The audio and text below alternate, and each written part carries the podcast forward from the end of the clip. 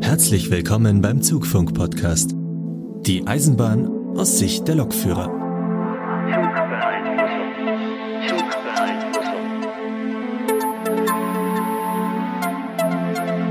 Ja, schönen guten Morgen und herzlich willkommen hier zum Zugfunk-Podcast. Mittlerweile Folge 15. Mit dabei sind heute einmal der Markus. Hallo Leute. Ja, und meiner einer, der Sebastian. Moin. Und ja, an der Stelle mal von uns beiden denke ich äh, frohe Ostern, weil wir haben heute äh, Ostersonntag. Ja, und äh, Markus, was ist denn bei dir die letzte Zeit so passiert? Willst du nicht darauf hinweisen, dass bei uns einer fehlt? ah, ja, möglich. ja, und äh, ja, ich habe das jetzt einfach so hingenommen.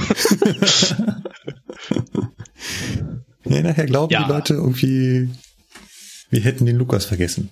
Nein, den haben wir nicht vergessen. Der äh, ist heute leider nicht dabei. Ich glaube, er ist in seiner alten Heimat bei seiner Family, ne? Und hat da kein, kein Podcast-Equipment dabei. Genau, genau. Aber da wir heute sowieso nur auch ein etwas kleineres äh, Themenblöckchen haben, in Anführungszeichen, tut das jetzt nicht ganz so weh, wenn wir nur zu zweit sind. Genau. Lag hauptsächlich daran, dass äh, ja irgendwie Ostern ist und ich so ganz plötzlich feststellte, huch, habe ich plötzlich vier Tage hintereinander frei. Mal, was kann man besser mit der freien Zeit machen als Podcast aufnehmen? Das ist richtig. Bietet sich an. ja, aber äh, kam, kam so ein bisschen überraschend. Kann ja ein bisschen den Hintergrund erklären. Ich meine, wenn wir hier so schon eine gechillte, ruhige Folge haben und gar keinen Themenstress, ähm, ja, wie das so zustande kommt. Ich habe schon mal erklärt, so halbwegs, wie das mit der Planung bei uns funktioniert. Und ähm, ich habe einen Dienstplan. Das ist, das ist nicht selbstverständlich, weil ich bin halt Planführer bei uns im, also hier bei DB Regio Allgäu, Schwaben, was es nicht mehr gibt, also halt in Augsburg, da sind wir alle eigentlich Planführer. Ähm, also es gibt jetzt, warte, nur für, nur für mein Verständnis. Planführer heißt, du fährst hier so einen äh, 30 oder 60 Wochen Plan durch und oder wie ist das? Was, was heißt Planführer? Das heißt ja auch überall anders. Äh, genau, äh, Planführer heißt, es gibt einen festen Plan, der immer genau so viel Wochen hat, wie Mitglieder in dem Plan bei uns drin sind. Wir sind ja eh nur so ein Mini-Plan. Ja. Außenstelle München sind wir gerade irgendwie, glaube ich, zehn Lokführer. Das heißt, ja, der Plan hat zehn Wochen und dann wird halt immer durchgerutscht. Und alle zehn Wochen wiederholt sich das, was da drin steht. Ja gut, ich kann, bei uns hieß das halt damals also Planfahrer oder Rollenplanfahrer, deswegen frage ich, weil das ist dann immer, das unter, da hat's das dann immer so regionale Unterschiede, wie, de, wie sich das Ganze dann nennt. Ja, ja, genau. Äh, nicht nur wie es sich nennt, sondern auch noch wie es funktioniert und mit unterschiedlichen Abstufungen und auf jeden Fall. Ähm, bei der S-Bahn sind natürlich wesentlich größere Pläne. Da gibt's dann auch den noch den Unterschied, dass es halt Planfahrer gibt und die Rollierer, das hatten wir ja schon mal, den Begriff Rollierer, ähm, dass es äh, nicht ganz so verbreitet ist, verbreitet ist, woanders heißt es dann Springer zum Beispiel. Wir sind halt die, die äh, da keine, keine festen Schichten drin stehen haben. Zumeist aber schon einen ähm, festen Ruhetagsplan haben, also wo quasi für das ganze Jahr drin steht, an welchen Tagen sie frei haben werden. Genau. Obwohl es so selbstverständlich wohl auch nicht ist. Ähm, es war eine der GDL-Forderungen. Äh, ich glaube, in den letzten Tarifverhandlungen, dass es sowas verpflichtend geben muss. Äh, ja. Wir hatten sowas schon immer. Gut, wie dem auch sei, ähm, standen halt in diesem Plan ähm, auch schon ein bisschen äh, hin und her geschoben wegen äh, Ausbildung und so. Äh, drei Tage hintereinander frei drin über Ostern und ähm, ein Dispo-Tag. Nochmal ganz kurz zur Erklärung, was ein Dispo-Tag ist. Das war der Freitag. Dispo-Tage sind Tage, die sind quasi für den Disponenten frei zur Disposition. Das heißt, da steht zwar, dass ich arbeiten muss an dem Tag, aber noch nicht was. An dem Tag bin ich quasi für einen Tag Springer. So könnte man das quasi vergleichen.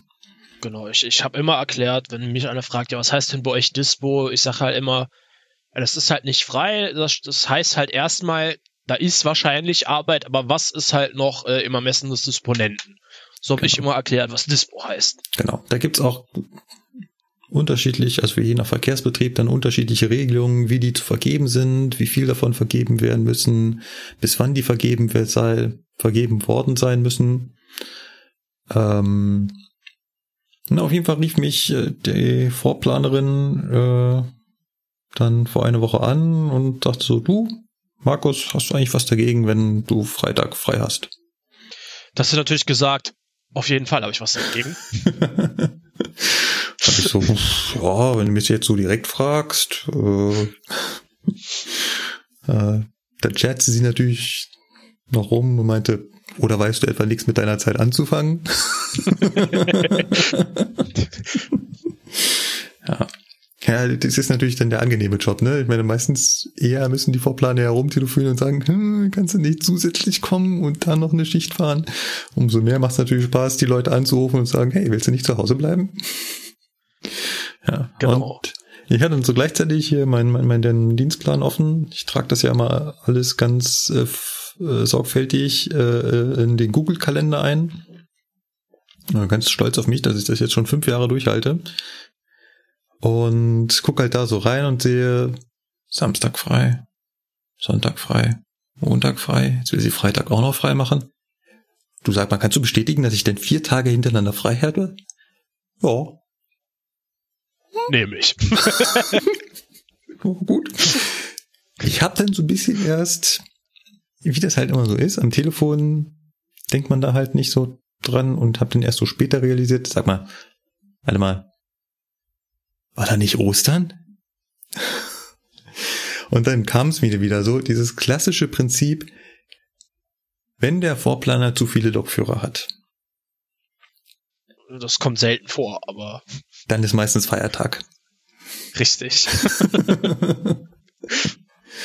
Es ist so ein Phänomen, das ist, ich habe das schon bei der S-Bahn kennengelernt, das war glaube ich schon die ersten Weihnachten oder so, wo ich das sofort, ja, willst du nicht zu Hause bleiben? Aber ich müsste doch da planmäßig arbeiten und es ist Weihnachten, ja, ich habe genug Lokführer. Okay. Also ich kann das Konzept dahinter nicht ganz genau erklären, warum das an Feiertagen immer so ist. Hängt vielleicht damit zusammen, dass es da besonders viel Geld gibt. Mm Du meinst, dass die Lokführer zu viel haben? Ja. Also nicht, dass die Lokführer zu viel Geld haben, sondern dass das Unternehmen in dem Moment zu viele Lokführer hat.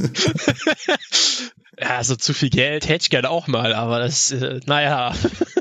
Das ist die Frage, was Nein, ist die also Definition von zu viel? ja. ja. Also gerade gerade so an diesen äh, zusätzlichen Feiertagen ist das halt meistens auch so, mh, mm, kenne das ja noch selber vom Nahverkehr. Es, es gibt ja immer eine gewisse Wochenendschichtzahl, die abgedeckt werden muss.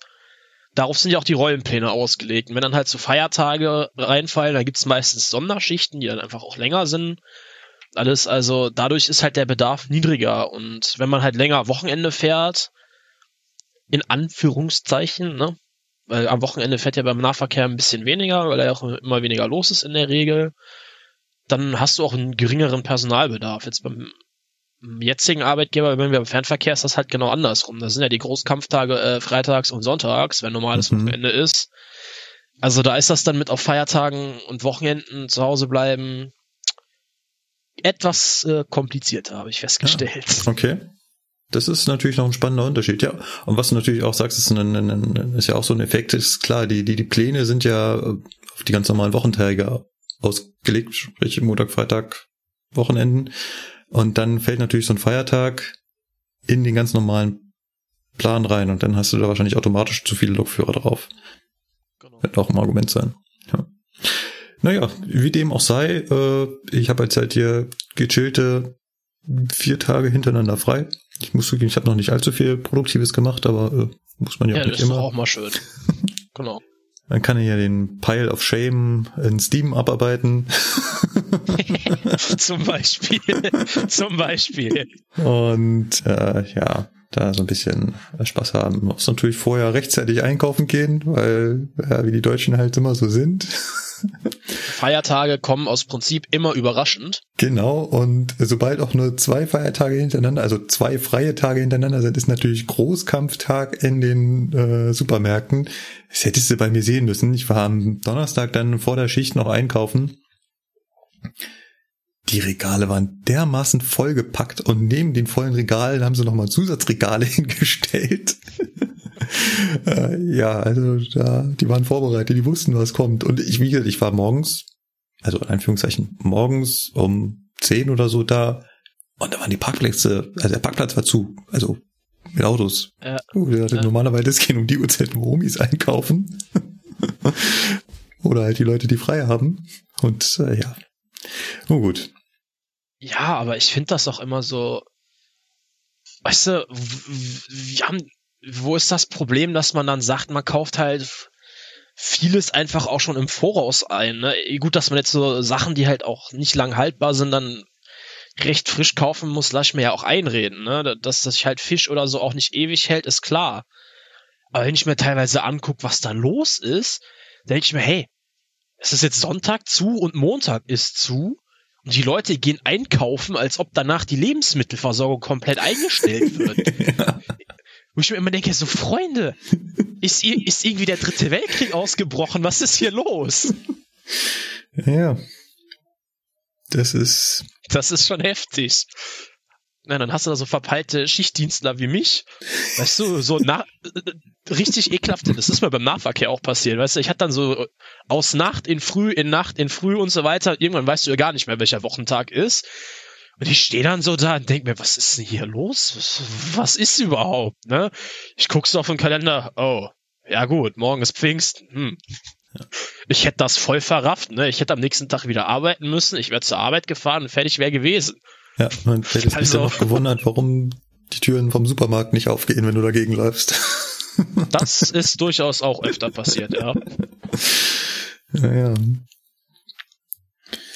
Ähm, bei dir geht's Montag los mit Arbeiten, richtig? Genau, also morgen quasi. Ich freue mich da auch schon echt wie Bolle drauf, ne? Ist jetzt so, morgen darf ich dann das erste Mal selbst fahren. Also, was heißt selbst fahren? Ich durfte ja vorher auch schon ein bisschen fahren in der Ausbildung.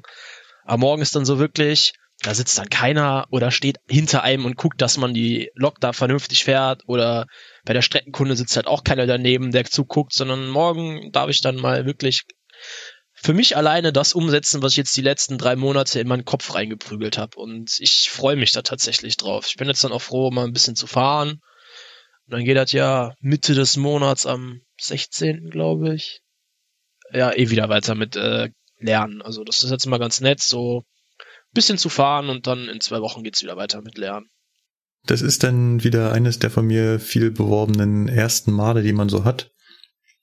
Und äh, jedes, jedes erste Mal kribbelt äh, immer wieder. Ich kann dir nur wünschen, dass bei der ersten Schicht nicht allzu viel Chaos passiert. Da will man irgendwie doch einfach nur seine Ruhe haben und das die Schicht runterfahren. Ach, das wäre ja zu schön, wenn es so wäre. Ne? Ich habe schon, ins, ich habe schon im Tablet geguckt, sind schon wieder drei FPLOs drauf. Im Ruhrgebiet wieder, wird, wieder gebaut. Naja, wird schon schief gehen. Hab schon gesehen, ich brauche wieder irgendwie, äh, keine Ahnung, gefühlt den halben Buchfahrplanschrank dann am Montag, aber naja. Ja, und wie du, du hast ja selber schon festgestellt, äh, Großkampf, Großkampftag wird's auch sein, weil natürlich Heimreiseverkehr von den Osterfeiertagen und so, also ja, wird schon spannend. Genau. Wird spannend, ja. Aber ich wollte eigentlich eine Geschichte von mir erzählen. Ähm, einfach so aus dem täglichen Leben. Und zwar, ich war wie so häufig im Allgäu unterwegs und sollte einen Zug von Buchloh zurück nach München fahren. Und dann rief mich die Lokleitung an. Also eigentlich rief nicht nur die Lokleitung an, sondern die Transportleitung danach auch noch. Aber der konnte ich dann so sagen, jo, Leute, ich weiß schon Bescheid. Ähm, mein Zug kommt mit Lok voraus. Weil normalerweise ist da der Steuerwagen. Also sie haben quasi umfahren, die Lok von hinten nach vorne gepackt, weil Steuerwagen ist kaputt. Ja, und dann läuft halt die Lok vorne dran. Äh, Steuerwagen hatte irgendwie Probleme mit der Energieversorgung, hat wohl gar nicht mehr geheizt. Der, den haben sie aber nicht abgesperrt, den haben sie tatsächlich noch mitlaufen lassen. Das führte dann dazu, dass der Zugbegleiter beim ersten Halt noch die lustige Ansage machte, also nachdem wir nach Buchloh losgefahren sind, dass dann da halt nicht so warm drin ist. Und ähm, dann läuft der natürlich durch den Zug und kann nicht mehr Ansagen machen, weil wir haben ja nicht so ein tolles Mobilteil wie ihr beim Fernverkehr, sondern wir haben halt nur feste Stellen im Zug, wo der, Lok, wo der Lokführer, ja. Wir haben auch nur eine feste Stelle, wo der Lokführer eine Durchsage machen kann. Aber wir haben auch nur feste Stellen, wo der Zugbegleiter Durchsagen machen kann. Das ist halt bei uns im Steuerwagen zumeist. Wir haben ganz wenige Wagen, wo noch so unterwegs so Sprechstellen sind. Auf jeden Fall, wenn der unterwegs ist und die. Stimmt, ja. Ja, wenn er unterwegs ist und die Fahrkarten kontrolliert, kann er natürlich dann gleichzeitig nichts mehr sagen. Deswegen habe ich an die nächsten Stationen die Ansagen übernommen, äh, dass der erste Wagen heute nur was für die Leute ist, die so ein bisschen frischer mögen. Alle, die es gemütlich warm haben sollen, sollen dann bitte einen Wagen weiter nach hinten gehen. Ja, Genau, also mit Lok voraus führt auch immer so ein bisschen zu komischen Blicken von den Fahrgästen. Die sind das halt einfach nicht gewöhnt und die stehen ja dann auch an der falschen Stelle. Also die stehen natürlich immer an, der Stelle, wo sie erwarten, dass dann die Tür ist, wo sie einsteigen müssen und plötzlich stehen sie an der Stelle, wo vor ihnen ein laut kreischendes Teil ist. Ja, und dann halt damit nach München gefahren und dann hast du natürlich sofort in München ein Problem, weil München ist ja, ja ein Kopf. Hm. München ist ja ein Kopfbahnhof, ne? Richtig. Sprich, ich kann nur in eine Richtung wieder rausfahren. Und wenn ich mit der Lok voraus reinfahre und mein Steuerwagen auch quasi voraus ist, habe ich ja hinten nichts, wo ich, also habe ja keine Fernbedienung dabei, wo ich mich dann hinten auf den letzten Wagen setzen kann und rausfahren kann oder so. Und ähm, rückwärts fahren mit rausgucken von der Lok aus, das machen wir schon gar nicht. Theoretisch würde sowas unter Umständen gehen mit äh, äh, ganz vielen Pferdefüßen und ähm, aber machen wir nicht. Ist auch total unpraktisch. Also sieht ja nix. Also Richtig. müssen wir da einen Handstand machen. Wie haben wir den Handstand gemacht? Wir haben eine E-Lok geholt, Baureihe 111, die kam dann da angerast. Ich habe in der Zeit schon mal alles vorbereitet, habe die diese Lok äh, in den Schleppmodus versetzt. Dafür muss man da das Getriebe umstellen, weil wenn man die Lok also diese Lok mitschleppt, dann würde sich das ganze Getriebe unten ja mitdrehen. Und das würde dazu führen, dass das Öl, was da drin ist, warm werden würde. Da gleichzeitig der Motor aber nicht läuft, wird da drin nichts gekühlt, was dazu führt, dass das Öl immer wärmer wird, immer wärmer wird und irgendwann würde das Getriebe platzen. Deswegen muss man das also Getriebe schließt sich daraus, du bist mit einer 218 gefahren. Ich habe ja nichts anderes mehr. Wir fahren ja nur noch 218. Ah ja, stimmt, die 245 ist ja weg. Ja, also nee, sie ist noch da, aber München. Ja, aber halt ihr habt keine Leistung mehr da drauf. Genau, genau. So. Genau, genau äh, bei der 245, die ist ja eh technisch unten quasi und so eine E-Log, die kannst du einfach, solange ihr der Strom nicht ausgeht, einfach mitziehen. Das ist ja egal. Genau. Ähm, wie gesagt, schleppfertig gemacht, da musst du auch das, ähm, die Bremsstellung wechseln. Da darf dann nur noch ein P hinten laufen. So habe ich alles gemacht, habe dann vorne die Elfer noch angehangen, als sie dann ankam. Man muss natürlich auch selber kuppeln, weil das, äh, das ist dann wieder der Moment. Ne? Ich find, ihr hättet wahrscheinlich beim Fernverkehr erstmal gleich einen Rangierer bestellt, der äh, kuppelt, weil Fernverkehrslokführer kuppeln noch nicht selber. ja. Weiß nicht, ne? Das hält jeder, glaube ich, anders. So. Genau, dann sind wir halt eben mit der 18er hinten dran und 11er vorne mit dem ganzen Wagenpark nach Pasing gedüst. Ja, dann muss man da natürlich einen Handstand machen, weil dann, also wir wollten ja den Steuerwagen tauschen, weil der war ja kaputt. Das heißt, vorne die Lok, die Elber musste dann weg und dann muss irgendwie, also ihr seht schon, die, die, der Steuerwagen ist in der Mitte jetzt, ne? Irgendwo mittendrin. Irgendwie muss man das jetzt machen, dass der da weg ist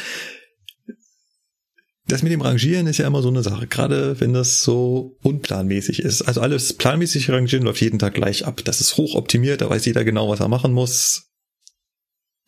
Wenn du aber mit so Sachen ankommst, die halt nicht jeden Tag gleich ablaufen, dann führt das am Anfang immer zu Diskussionen. Und es ist auch bei anderen Sachen so, also wenn ich mit 440 oder so rumrangiere, die Leute, die den ganzen Tag nichts weiter machen als rangieren, die sind auch darauf bedacht, das hochoptimiert zu machen. Ja, sicher. also ich hatte schon ein paar Mal den Effekt, dass ich halt eben dem Fahrdienst telefoniert habe und gesagt, du, wir müssen hier so und so umstellen, lass doch nach da und da rangieren. Und dann meinte er, ne, ja, mega kompliziert. Wir machen so, so und so. Ja, gut, haben wir eine Rangierfahrt gespart. und so, so ist das halt immer. Und so kamen wir auch da an. Und da hast ja auch noch den Effekt, dass nicht jeder davon immer Bescheid weiß. Und weiß auch nicht, wie viel jeder weiß. Also klar, die Leitstelle und so kümmert sich halt darum, dass die, die davon wissen müssen, Bescheid wissen. Aber zum Beispiel der Rangierer, der dann da steht, der weiß halt nicht genau, was jetzt ablaufen soll. Der kriegt halt nur gesagt, du, da kommt ein Zug rein, Geh mal dahin. Hängen den mal auseinander. Hängen die mal auseinander, genau. Was jetzt da alles gemacht werden muss, war dem, also dann redest du da und diskutierst, wie machen wir das jetzt und so. Und äh, ich dachte, ja, nehmen wir die 11er weg und dann fahre ich mit der 18er weg und dann könnt ihr den äh, Steuerwagen weghängen und alles viel zu kompliziert, wie ich das gedacht habe. also, wie haben wir es gemacht? Wir haben die 11er weggefahren. Die sollte sowieso weg, die hat's eilig, die hatte schon die nächste Leistung. Hat äh, die Bereitstellungsleitung mit mir auch schon telefoniert gehabt, also Bereitstellungsleitung BSL genannt. Äh, ja, müsst beilen, dann die Elfer, die brauchen wir hier in der Leistung. Okay. Elfer weg. Elfer war weg. So, was haben wir dann gemacht? Dann haben wir die 18er hinten abgehangen. Hat alles der Rangierer gemacht. Dann sind die mit ihrer Rangierlok gekommen, haben den gesamten Zug weggezogen,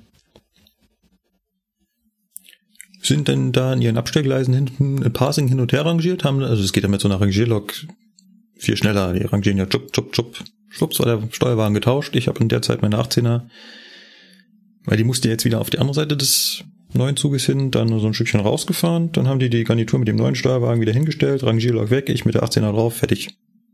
Ja. Bom. Das ist äh, mega schnell. Also für Eisenbahn mega schnell. Und die ganze Zeit auch schon die BSL wieder, ja, Markus, sagst du dann Bescheid, wenn du fertig bist und äh, müssen das ja noch hinkriegen. Das, Weil das Ganze mussten wir das, in der das Zeit. Das kann ich ja leiden wie Fußpilz. Das kann ich leiden wie Fußpilz. Wenn du da am Rödeln bist, und alle fünf, zwei Minuten klingelt's Handy, ja, wie sieht's aus und wo bist du und boah. ja, ja, ja, es ist, hat den Effekt. Ähm, äh, ja, was ich gerade sagen wollte, wir mussten das Ganze natürlich in der planmäßigen Wendezeit des Zuges machen, ne? Weil eigentlich sollte der Zug ja nur in den Hauptbahnhof reinfahren, Innenreinigung und wieder rausfahren. Und ähm, ich schon war schon ist also bei den Zügen schon relativ viel äh, Zeit. Normalerweise kommst du da in München an, rangierst in die Vorstellgruppe Nord, in die VN, da wird's dann wieder wird es alle innen gereinigt und dann stellst du er wieder auf. Insgesamt hast du dafür knapp über eine Stunde. Also ganz gut Zeit. Wo war ich jetzt? Genau, ich da am Rödeln, weil ich muss natürlich den Zug wieder vorbereiten. Eine Kuppe stellen, volle Bremsprobe, äh, TAF-Prüfung, sprich, dass überall die Türen auf der richtigen Seite aufgehen und so, ne, musst du da sicherstellen, dass wenn du die Türfreigabe links wählst, dann noch an allen Wagen links die Türen aufgehen und nicht in einem plötzlich rechts. Und ja, beeil mich halt. Und bin dann irgendwann so fertig und rufe dann den Fahrdienst an und sag, du hier, rein. Ja, es ist jetzt ein bisschen kompliziert, weil deine Strecke ist gesperrt. Miss? ja, das sind Bauarbeiten. Ich rödel hier wie so ein Wahnsinniger und dann sagst du mir, die Strecke ist gesperrt, ich komme da gar nicht raus. Ja, er hat vor einer Viertelstunde angerufen und gesperrt und dann gesagt, es wird ungefähr eine halbe Stunde dauern. Also es ist gute Chance, dass sie innerhalb der nächsten Viertelstunde fertig werden. ja, okay, ja, was soll's sein? Müssen wir halt warten, ne? Ja. Ist, ist ja auch nicht so, dass die dann ähm, nichts weiter Besseres zu tun haben, als sofort wieder zur Seite zu springen und sagen, huch, kommt ein Zug. Müssen wir ja wieder weg. Äh, müssen halt gemacht werden. Und ich dann auch wieder so die BSR angerufen und sie so, oh, fährst du schon, Markus, fährst du schon? Und gesagt, nee. Oh, mach, mach mich nicht, mach mich nicht schwach. ist eigentlich auch eine ganz liebe. Äh, und äh, Ja, Strecke ist gesperrt wegen Bauarbeiten. Soll aber eine Viertelstunde gehen. Oh gut, das, das, das kriegen wir hin. Warte mal. Ich ruf mal bei, bei, äh, bei Netz an und mach den mal Beine. naja, gut. Also zum Schluss ganz gechillt da rausgefahren, ganz gechillt aufgestellt, war noch jede Menge Zeit. War, war in Ordnung. Alles gut gegangen. Keine Fahrgäste hat irgendwas mitbekommen. Alles toll. Ja. Das ist äh, Steuerwagentausch. Ist mal Abwechslung, bisschen Stress zwischendurch. War ganz okay. War nur blöd, dass es halt unsere Frühschicht war und ich vielleicht normalerweise dann nur zehn Minuten hätte früher gehen können. Weil ich kann quasi gehen, wenn ich den Zug hingestellt habe, ne? Ach so, also wenn ich den, Ablöser warten und dann. Genau. Und wenn der Ablöser steht natürlich auch möglichst rechtzeitig schon da und dann stellst du ihn halt hin und dann hast du halt Feierabend. Und äh, wenn du halt zehn Minuten früher hinstellst, wenn halt schon Platz im Bahnhof ist, hast du auch zehn Minuten vorher Feierabend. Aber in dem Fall halt nicht. Aber sei es drum, egal. War war mal wieder lustig. Ja, richtig. Ist ja eh immer so, wenn, haben wir schon ein paar Mal erzählt, ist ja, Lokführer ist halt ein absoluter Routinejob und wenn da mal irgendwas kommt, was so ein bisschen rauskommt aus der Routine, ist das ja eigentlich eine ganz angenehme Abwechslung. Genau. Ganz angenehme Abwechslung habe ich auch, weil ich jetzt ein neues Diensthandy habe. Ui. Ja. Mein altes Diensthandy war das war mein erstes. Also seitdem ich Lokführer bin, hatte ich ein Diensthandy. Es war also aus dem Jahre 2013. Wir haben jetzt 2018. Dementsprechend hat mein erstes Handy fünf Jahre gehalten. Respekt. Also da kann ich leider nicht mithalten. Ich habe äh, einen etwas äh, erhöhten äh, Diensthandyverbrauch. also ich habe es ich hab's beim Nahverkehr, also sich überlegen. Ich glaube drei Handys gehabt. In der ja. Zeit von wie viel Monaten? Na, ja, nicht Monate, also schon Jahre. Ne? Ich war drei Jahre da. Drei Jahre? Ja, drei Jahre, drei ja, Handys. Dreieinhalb, dreieinhalb Jahre, ja. Das erste habe ich dann irgendwie halt abends, keine Ahnung, ist mir aus der Tasche gefallen oder so in der Abstellung. Ich habe das zu Hause gemerkt. Ich habe das nicht mehr gefunden, keine Ahnung. Ich habe es auch versucht über Google zu orten. Hat Cem, oder es ist mir auf dem Weg zum Auto verloren gegangen. Das, das war halt weg. Keine Ahnung, wie das äh, vonstatten gegangen ist. Und ja, das zweite Handy ist mir dann irgendwann mal, da hatte ich es auf dem Führertisch zum Laden an der, am Kabel. Ja, dann war der Führerpult war so minimal abschüssig und das Handy war rutschig, dann ist das runtergerutscht. Mhm. auf, auf, auf, die Kante von dem Podest, auf dem der Führersitz steht, ist ähnlich wie beim 440.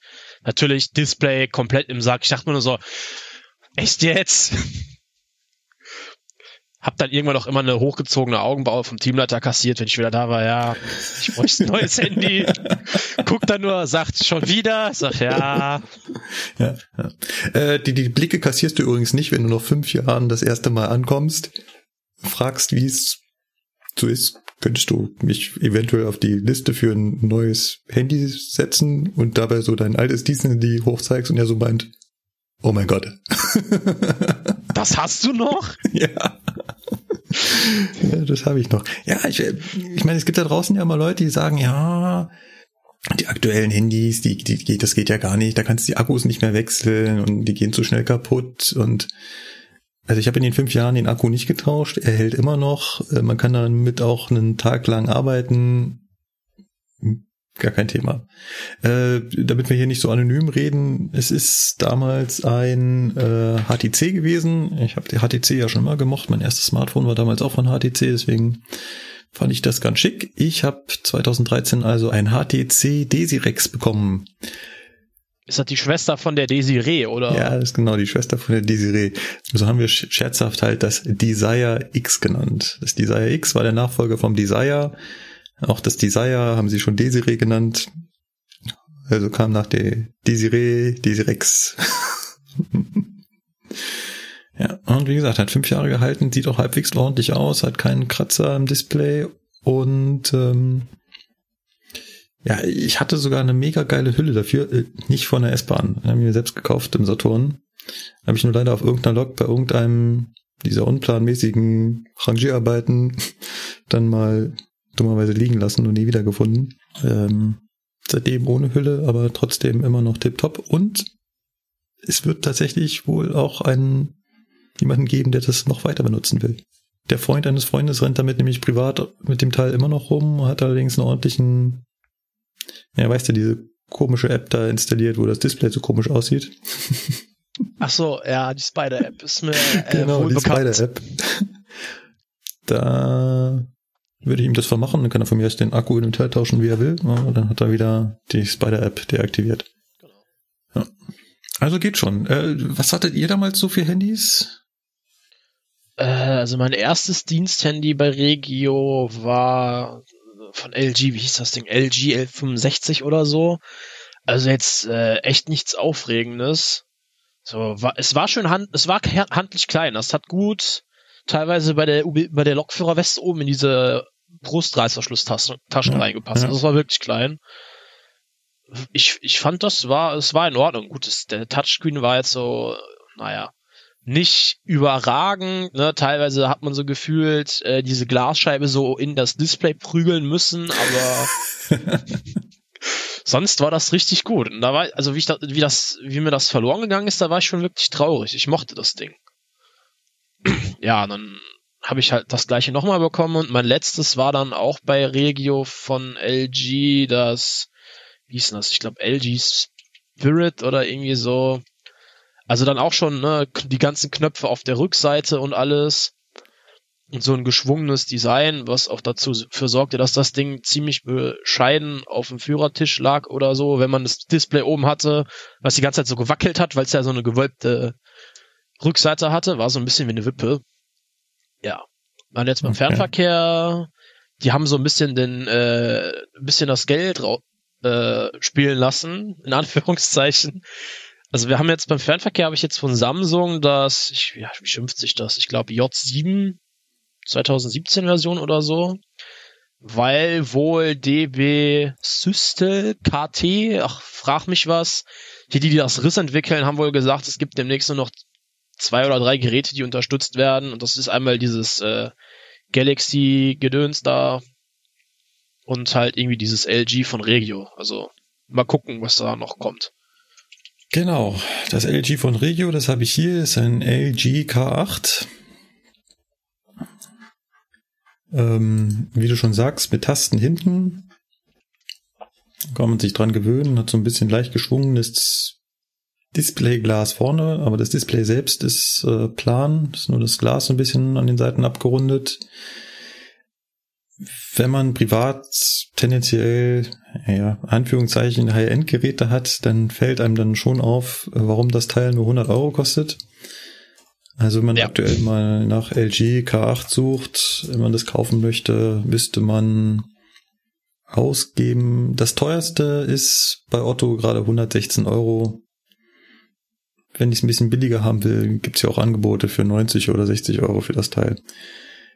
Ja, also Displayränder von ja, Jenseits von Gut und Böse. Ja. genau. Aktuell haben wir ja den Trend, dass die Displayränder immer kleiner werden. Hier haben wir noch Displayränder, die sind äh, ganz ordentlich.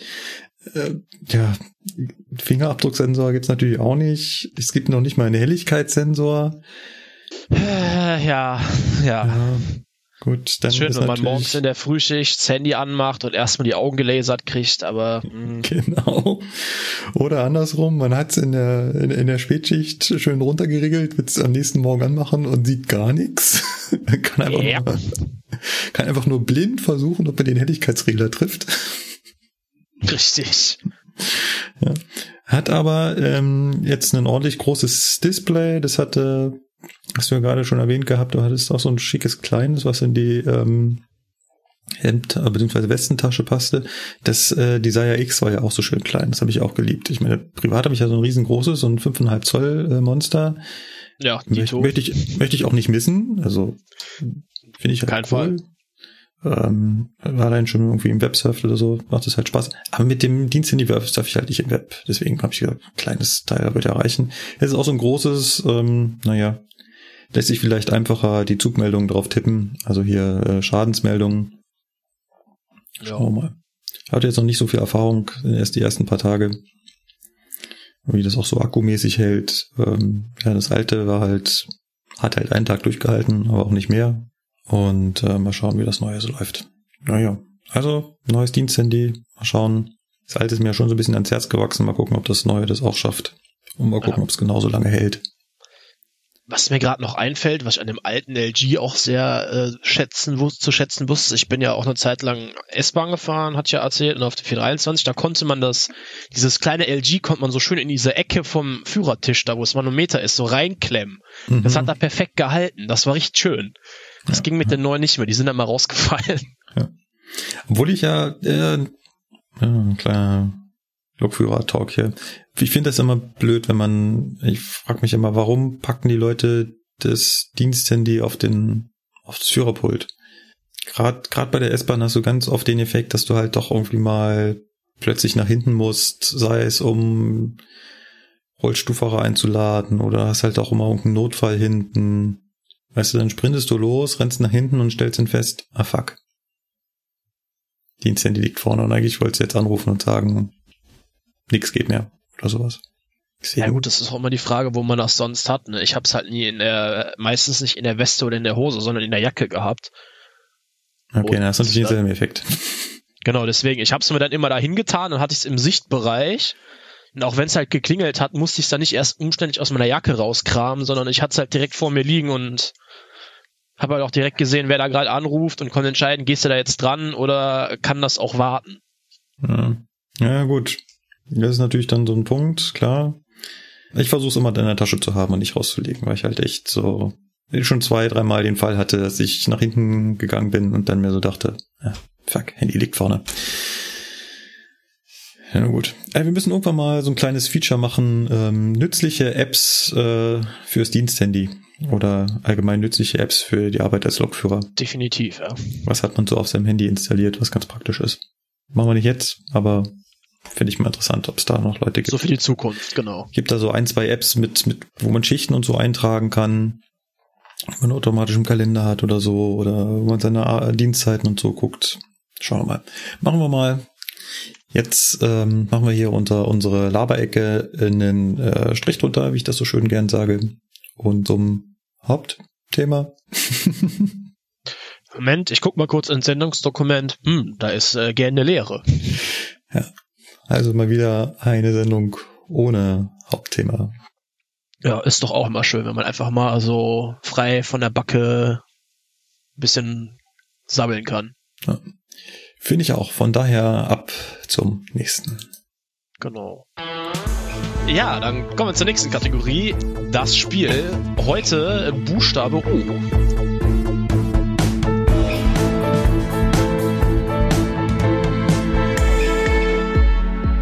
Ja, Markus, dann erzähl mal, was hast du dir denn Schönes rausgesucht? ich habe mir einen Begriff rausgesucht, der gar nicht mit O beginnt. Oder doch? Hm. Hm. Äh,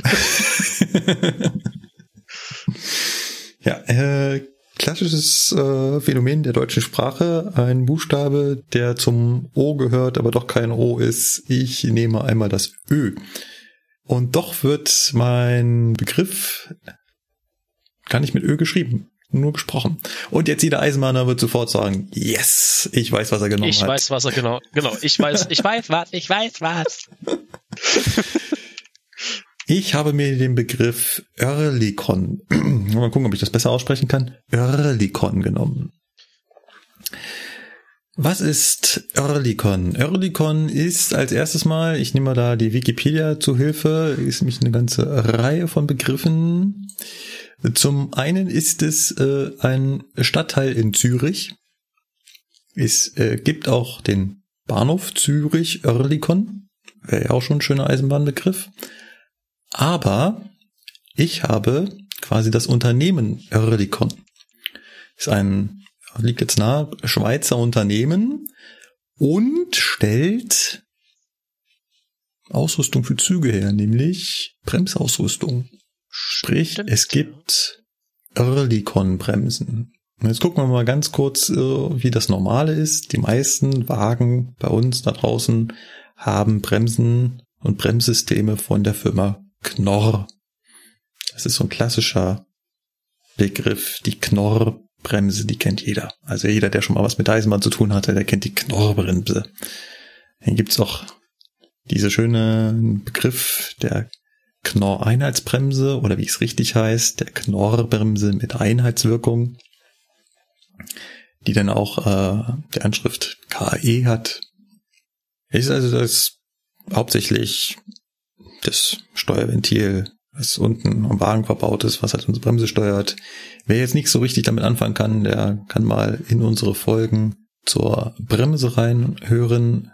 Das war damals noch ähm, Ipson Air, Folge 36 mit dem tollen Namen Vernichtung wertvoll arbeiteter kinetischer Energie. Da geht es ein bisschen um Bremse und da erklären wir dann auch, was so ein Steuerventil macht. Und hier haben wir halt äh, die Firma Oerlikon, die auch sowas herstellt. Und da stolpert man so ein bisschen als Neueisenbahner drüber, wenn man dann so die Wagenanschrift sieht und da steht dann plötzlich nicht KE, sondern O. Ja, vor allem stolpert man darüber, wenn einem in der Ausbildung immer gesagt wird, alles, was mehrlösig ist, hat immer zwei Buchstaben. Als Stimmt, daran kann ich auch noch dran erinnern. Und dann stehst du da und denkst dir, äh, Moment, aber das hat nur einen Buchstaben. Das ist trotzdem mehrlösig. Warum? Ja. Ja, das ist so eine kleine Eselsbrücke, lernt man halt eben ähm, in der Ausbildung. Der Unterschied zwischen einlösigen und mehrlösigen Bremsen gehen wir jetzt nicht weiter drauf ein, weil es ist ein riesengroßes Fass, was wir da aufmachen würden. Auf jeden Fall merkt man sich dann die Eselsbrücke. Einlösige Bremse hat einen Buchstaben, wie zum Beispiel die Knorrbremse ohne diesem E hinten dran. Und mehrlösig ist dann KE, Knorrbremse mit Einheitswirkung. Und dann, wie du schon sagst, sieht man halt, sieht man halt so Wagen, zum Beispiel von der SBB vorbei und da steht dann plötzlich ein O. Übrigens, Earlycon wird halt nicht mit Ö geschrieben, sondern mit OE. Deswegen Schweizer halt. Genau, und deswegen passt das auch super in unser Spiel rein. Ja, aber ansonsten ist das nichts anderes als äh, unsere Knorrbremse. Sie bremst sich wohl ein bisschen anders, ähm, die Lokführer, die damit zu fahren.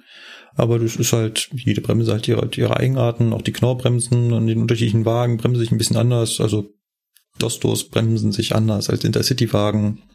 Ja, genau. Also, es ist im Prinzip dasselbe wie beim Auto. Ich stelle das immer wieder fest. Ich meine, ich habe ja schon berichtet, ich habe ja kein eigenes Auto mehr, sondern fahre ja nur noch Mietwagen und Car2Go.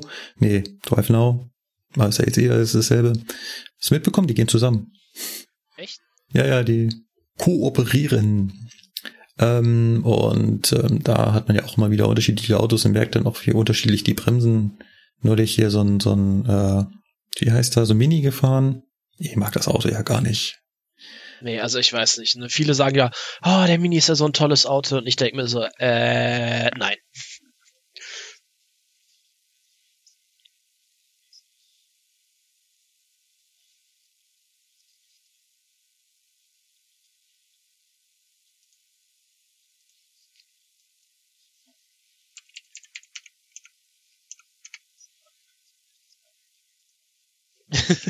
Dass ich sonst so denke, was macht der da vorne? Hat der schon wieder getrunken oder wie?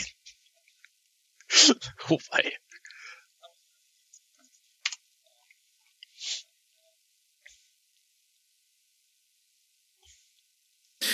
Jo, das ist die Earlycon-Bremse an der Anschrift am Wagen mit O, äh, mehrlösig, trotz nur einen Buchstaben von der Schweizer Firma Earlycon. Ja, also ich kann halt jetzt aus eigener Erfahrung zur Earlycon-Bremse sagen, ne, wir haben ja hier in, beim Fernverkehr ein paar Leistungen, da fahren ja diese SBB Intercity-Wagen drauf. Hier die zwei Eurocity-Pärchen, die nach äh, Basel bzw. Kur fahren. Und das ist, das ist eine andere Bremserei, wenn du vorher nur die DB Intercity-Wagen gewöhnt bist. Die Intercity, die Schweizer Wagen sind schwerer und so gefühlt, das dauert ein bisschen länger, bis die wirklich packen. Also du bremst halt ein und dann dauert, ist das wirklich zeitverzögert, bis die richtig greifen. Also da kommt erst so ein bisschen, erst recht wenig. Und irgendwann packt der, merkst du richtig, wie der Wagenpark hinten richtig zugreift. Und dann bremst das auch richtig ordentlich. Also das muss man am Anfang sich darauf einstellen, aber dann macht halt auch Spaß damit zu fahren. Wie, wie, du schon sagst, die, die, die Österreicher sind damit auch unterwegs, ne? Also nicht nur die Schweizer, die Österreicher haben das auch eingebaut. Ähm, gibt wohl auch eine ganze Menge Güterwagen, die Oerlikon-Bremsen haben. Wir müssen ja auch an die fensterlosen Züge denken. Was mir dabei einfällt, fensterlose Züge, kleiner Einwurf. Ähm, wie ihr merkt, ist das hier gerade nicht die Cargo-Folge.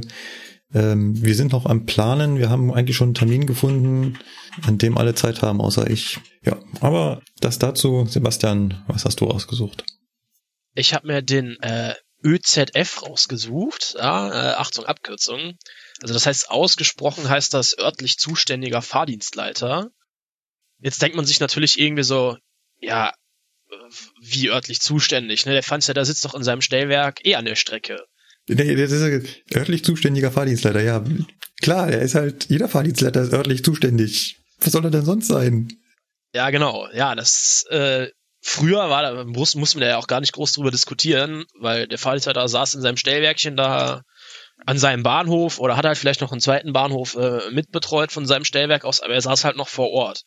Jetzt gibt's ja immer mehr elektronische Stellwerke, die ja meistens aus den Betriebszentralen gesteuert werden, die halt auch mal ein paar hundert Kilometer weg sind. Und da sagt man dann halt nicht mehr, ja, hier ist der Fahrdienstleiter XY, sondern der örtlich zuständige Fahrdienstleiter heißt, ne, der sitzt dann in, nehmen wir jetzt mal ein Beispiel, der sitzt in München in der Betriebszentrale und stellt dann irgendwo in Nürnberg oder in Regensburg im elektronischen Stellwerk die Weichen. Und dann ist das halt nicht mehr der Fahrdienstleiter Regensburg, sondern der örtlich zuständige Fahrdienstleiter, weil der halt ganz weit weg in der Betriebszentrale in so einem äh, ab, angenehm abgedunkelten Raum sitzt. ich weiß gar nicht, ob das so angenehm ist, dieses abgedunkelte. Aber es ist. Ja, äh, machen die ich, alle. Wenn du auch an den, an den, an den Stellwerken so draußen dran vorbeifährst, die noch besetzt sind, da sind auch mal immer die Jalousien unten und sich da abge, ihr habt da, sitzt auf dem Turm, habt wunderschöner Ausblick und alles zu. Lichtscheue Wesen, diese Licht, ja, Eindeutig, lichtscheue Wesen, ja. Ja. Aber ansonsten, es ist im Prinzip nur eine Begrifflichkeit, oder? Ob es jetzt ein Fahrdienstleiter ist oder ein örtlich Zuständiger Fahrdienstleiter. Das ist. Äh ja, das ist im Endeffekt wirklich nur eine Begrifflichkeit und wenn jetzt Fahrdienstleiter zuhören sollte, wenn da noch irgendwelche weitergehenden äh, Erklärungen vorhanden wären, immer gerne. Aber das ist jetzt so, was ich unter ÖZF kennengelernt habe. Der trägt dann halt bei sich auch im Befehlsvorbruch zum Beispiel halt äh, als Ort dann das ein, wo die BZ sitzt und nicht da, wo du gerade stehst. Daher kommt das dann auch. Heißt, du stehst in Nürnberg vom halshängigen Signal, aber im Befehlsvordruck wird dann halt trotzdem der Ort München eingetragen und so Spirenzchen. Aber sonst macht das, also es macht für einen draußen keinen Unterschied. Du kriegst ja dann trotzdem, wenn du auf für zwei drückst am Funkgerät den ÖZF ans Telefon.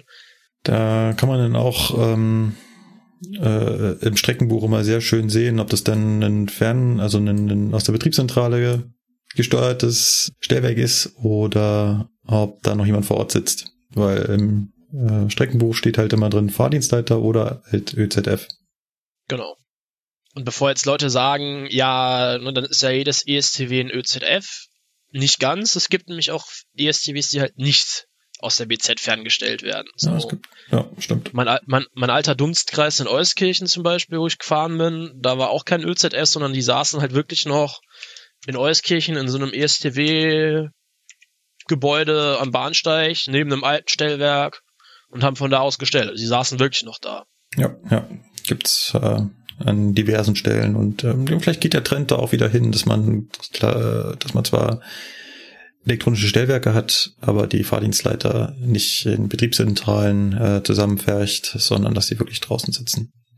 Fände ich, fände ich eine gute Sache, muss ich sagen. Ja. Eine kleine Anekdote dazu. Ähm, auf meiner Strecke Richtung äh, Allgäu sitzen äh, die Fahrdienstleiter auch alle in der Betriebszentrale. Und dann rief mich neulich der Fahrdienstleiter an, während ich in Geltendorf eingefahren war und äh, sagte, du, nix, nix, nix, nix Böses, ähm, nicht erschrecken, aber du sag mal, wie sieht denn das so schneemäßig da draußen bei dir aus? ja. Ja, ich meine, der sitzt halt 50, 60 Kilometer weiter im Bunker. Der weiß nicht, Richtig. ob er mit Schnee liegt oder nicht. Halt Woher wissen, auch? Ja, der wollte halt wissen, ob das jetzt gerade akut ist, weil es war gerade wieder so die Wetterphase, wo äh, hier Leipzig, ne? Ja, ja. Mhm. Das war gerade die Zeit. In Leipzig geht die Welt unter, hat man Eisenbahnverkehr eingestellt und ähm, ich sagte dann so, oh ja, so, so ein bisschen eingepudert. Aber also sind alle Weichen frei. Hier sind definitiv alle Weichen frei. Ja. Du hast kein ja. Schneeproblem. Ja. Du hörst im Hintergrund nur so Bombs den Stein vom Herzen fallen. ja. Ist halt so die, die Variante, um sich da ein Bild zu verschaffen. Andere Fahrdienstleiter, wenn sie Bahnübergänge oder sowas haben, die haben dann ja oft noch Kameras und sehen dann, was da äh, von Platten geht. Aber das äh, Kirchendorf ist halt nur der eine Bahnhof und da hat er keinen, keinen Bahnübergang und nix, sieht da nix. Vielleicht könnte er irgendwie zu Hochzustation und Service gehen und die haben, glaube ich, Kameras und da mal raufgucken. Aber das wäre ja mit Arbeit verbunden, weil müsste man ja aufstehen. Also ja, ne, außerdem muss er seinen Arbeitsplatz verlassen, da muss er da immer. Ähm, muss ja wieder jemand anderes dann in der Zeit aufpassen, ja. Genau, Gewehr, Gewehr bei Fuß stehen. Ich finde es eh immer komisch, äh, die Fahrdienstleiter, die, die, wenn er draußen an der Strecke gibt's ja Stellwerke, da sitzt ein Fahrdienstleiter. Einer. Ja, richtig. Eine Person. Und wenn die eine Person gerade ihre Notdurft verrichtet, dann steht halt im Zweifelsfall die Eisenbahn. Ist dann so. In dem Moment, ich meine, er wird natürlich sich eine Lücke suchen, wo gerade wenig los ist. Aber dass es wirklich eine Lücke gibt, wo gerade gar kein Zug fährt, kann ich mir nicht vorstellen. Und ähm, dann stellt er halt eben wahrscheinlich den Fahrweg für einen, okay, der fährt eh nur gerade durch, da wird nichts sein, komm, stellst du durch und dann gehst halt schnell. So. Und dann hast du irgendwie den Fall, dass genau in dem Moment das Signal zurückfällt. ja. Hat der Zug halt Pech. Ja. Klingt doof, ist ja. dann aber so. Ist, ist dann aber so. Was ich mir irgendwie ganz krass vorstelle, ist, wenn er dann die Alarmsirene vom, vom, vom Zugfunk Notruf hört, dann stelle ich mir so vor, wie der Fahrdienstleiter mit heruntergelassener Hose zu seinem Stellpult eilt. Ja, am besten dann noch so wie in den Comics, so hier das äh, Toilettenpapier so als Fahne wa wackelnd hinten dran. ja, gut. Ja. Nee, ich habe da wirklich schon mit einem Bekannten drüber gesprochen, der ist Fahrdienstleiter jetzt auch schon seit, ach keine Ahnung, der es geht, glaube ich, auch mit äh, sehr großen Schritten auf seine Pension zu. Der sagt halt auch, ja, also Pause bei uns, ne, steht halt ja in, in Zugpausen. Ja. Da haben die ihre Pause. Also die haben jetzt nicht so, wie es bei uns in den Schichten drin steht, ne, die wissen genau, ja, von neun bis neun Uhr dreißig habe ich da meine Ruhe- und Arbeitsschutzpause, sondern nee, da steht dann wirklich drin, bei denen ist auch so abgesegnet, dass der Fahrdienstleiter seine Pause in, in Zugpausen zu machen hat. Ja, er ist dafür aber arbeitstechnisch nicht von der Arbeitszeit abgezogen, muss man noch dazu sagen. Genau, das Sprich, darf auch nicht die, abgezogen werden. Also wenn die acht Stunden da sind, kriegen sie auch die vollständigen acht Stunden bezahlt und nicht noch 30 Richtig. Minuten abgezogen. Aber ja, klar, die müssen die Pause selbst so legen, damit es halt halbwegs geht und wenn halt gerade irgendwie Stress ist oder ich meine, es gibt auch Strecken, da hast du keine Zugpause, da ist halt ständig Verkehr. Da kommen ständig Güterzüge und ähm, da gibt's keine Zugpause. Das ist was anderes wie hier im Allgäu, wo äh, das alles auf äh, Kreuzung ausgelegt ist und nur alle halbe Stunde da quasi einen Zug fährt in der Zwischenzeit ins Dreier schaukeln. Äh, das gibt's halt auf anderen Strecken nicht. Das, äh, da musst du das halt selbst irgendwie hinkriegen. Genau. Ja. Gut. Hätten wir also O erfolgreich abgehakt. Würde ich dann mal an der Stelle sagen. Mhm. Dann käme jetzt wieder das äh, Sonntagmorgendliche Zeitung lesen. Was ist denn dir dabei so aufgefallen? Ich habe einen Artikel, ich habe diesmal gar nicht so viel, ich habe einen Artikel aus der Süddeutschen Zeitung vom 3. März 2018. Sie titelt Die Münchner S-Bahn ist ein Desaster. Was? Okay, weil? äh, ja, das war halt gerade in dem Zeitraum, wir kommen ja gleich nochmal drauf zu sprechen, wo wir so ein bisschen, ja, ist es halt immer wieder so. Sobald mehrere Störfälle hintereinander kommen und gehäuft, ist der öffentliche Nahverkehr in München ein Desaster und es muss unbedingt sofort was gemacht werden. Da kommen natürlich auch sofort äh, die Politiker rausgekrabbelt, die das mit der Politik verstanden haben und wissen, immer dann, wenn gerade was los ist, muss man Aktionismus zeigen. Es gibt auch Politiker, die haben das nicht verstanden. Die machen immer, wenn gerade nichts los ist, denken sie sich was aus und hauen das raus. Klappt nicht so gut. Dann wird plötzlich gefordert, dass man die Nationalhymne umdichten muss. Geht meistens nach hinten los, aber die Politiker, die wissen, Immer denn was, wenn was am Kochen ist, dann musst du dich hervortun. So funktioniert das. Ja, und so ist das hier im öffentlichen Nahverkehr natürlich auch. Äh, sobald die S-Bahn mal drei Störfälle in einer Woche hat, muss sofort wieder ein Zehn-Punkte-Plan geplant werden und ähm, die Verbesserungen jetzt hier aber sofort. Und wenn dann zwei Wochen später die S-Bahn wieder läuft, ist alles wieder schick. Die Schubladen wieder aufgemacht, die Zehn-Punkte-Pläne wieder in den Stapel einsortiert, Schublade wieder zu und drauf Meinst gewartet. unter den äh, angestaubten Stapel restlicher Pläne, oder? Ja, genau, damit man die dann äh, entsprechend beim nächsten äh, Mal wieder rausholen kann. Ja, hier geht's also um die Unzuverlässigkeit der S-Bahn.